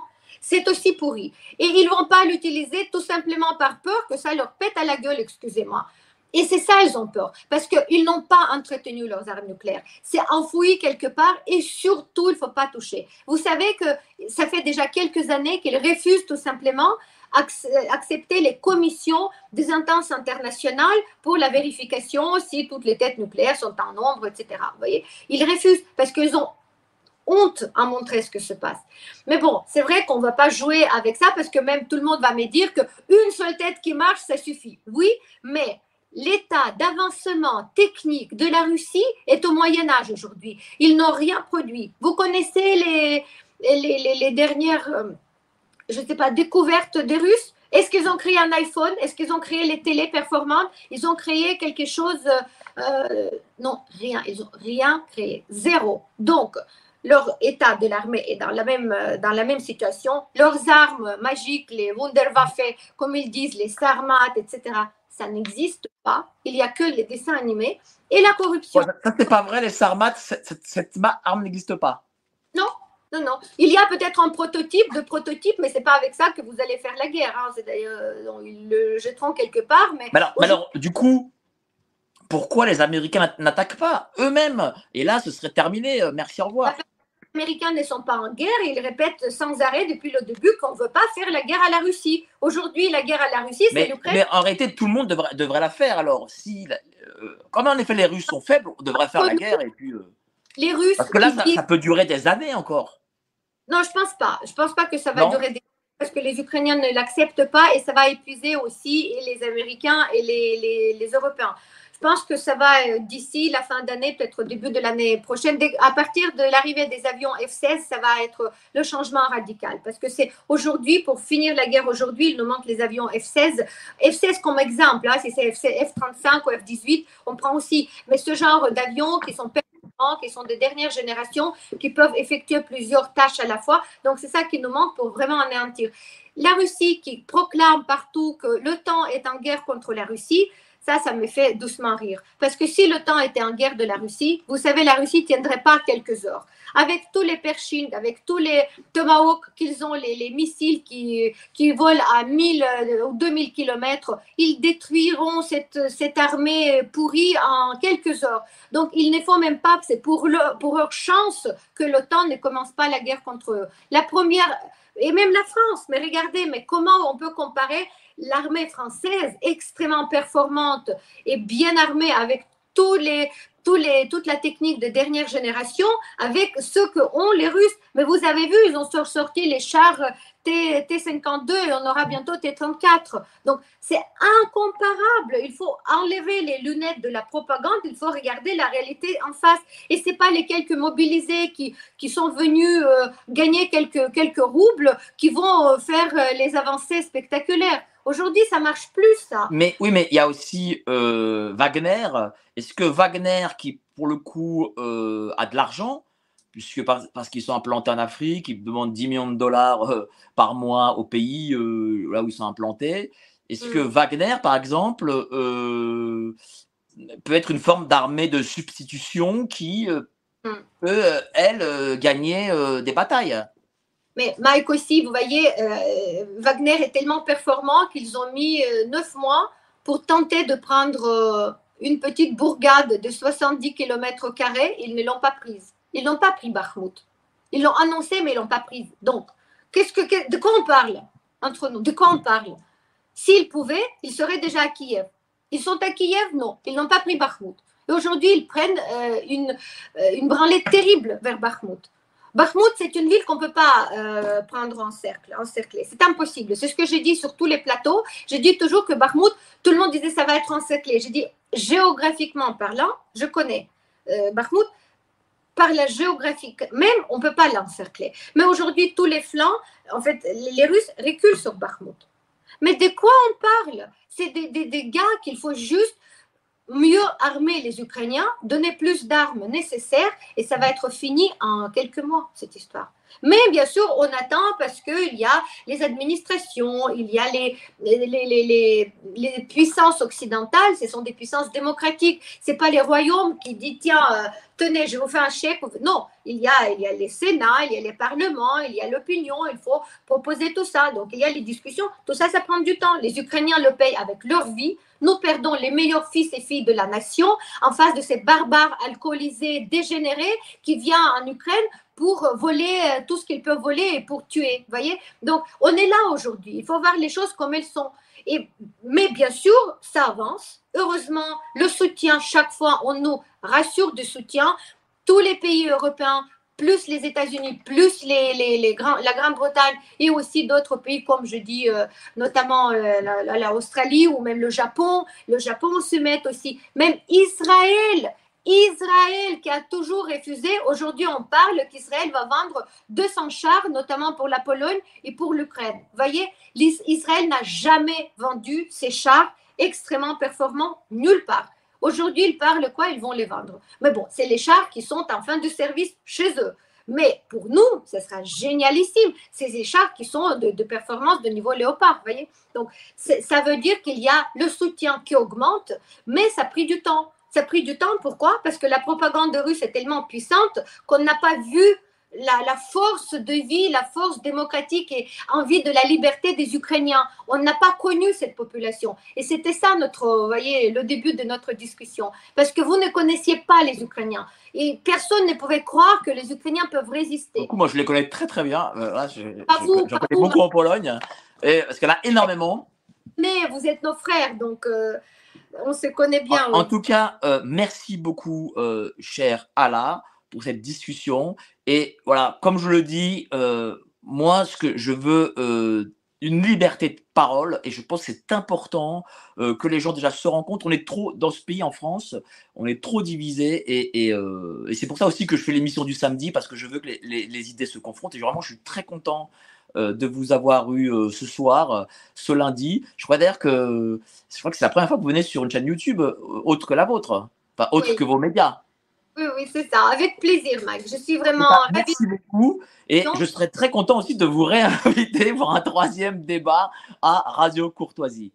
Merci beaucoup, euh, Oui. cher Alain. Ah oui, tiens, votre, votre actualité, euh, LCI, à part LCI LCI, je suis beaucoup implantée en fait sur euh, l'activité d'aide à l'Ukraine.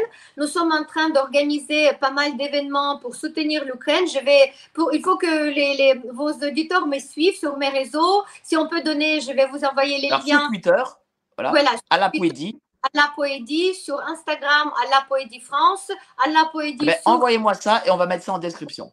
Comme ça, vous pouvez me suivre, vous verrez, c'est soutien des enfants, les Ukrainiens qui sont déplacés en France et aussi les Ukrainiens qui sont en Ukraine, parce qu'aujourd'hui, c'est ça qui est le plus important, c'est de soutenir les Ukrainiens par tous les moyens pour les aider à résister et survivre et atteindre et arriver à la victoire tant attendue et tellement nécessaire et inévitable. Voilà, Slava Ukraine. Merci beaucoup, cher Alain. Passez Merci. tous une excellente soirée et au prochain live. Allez, salut, ciao. Merci à vous.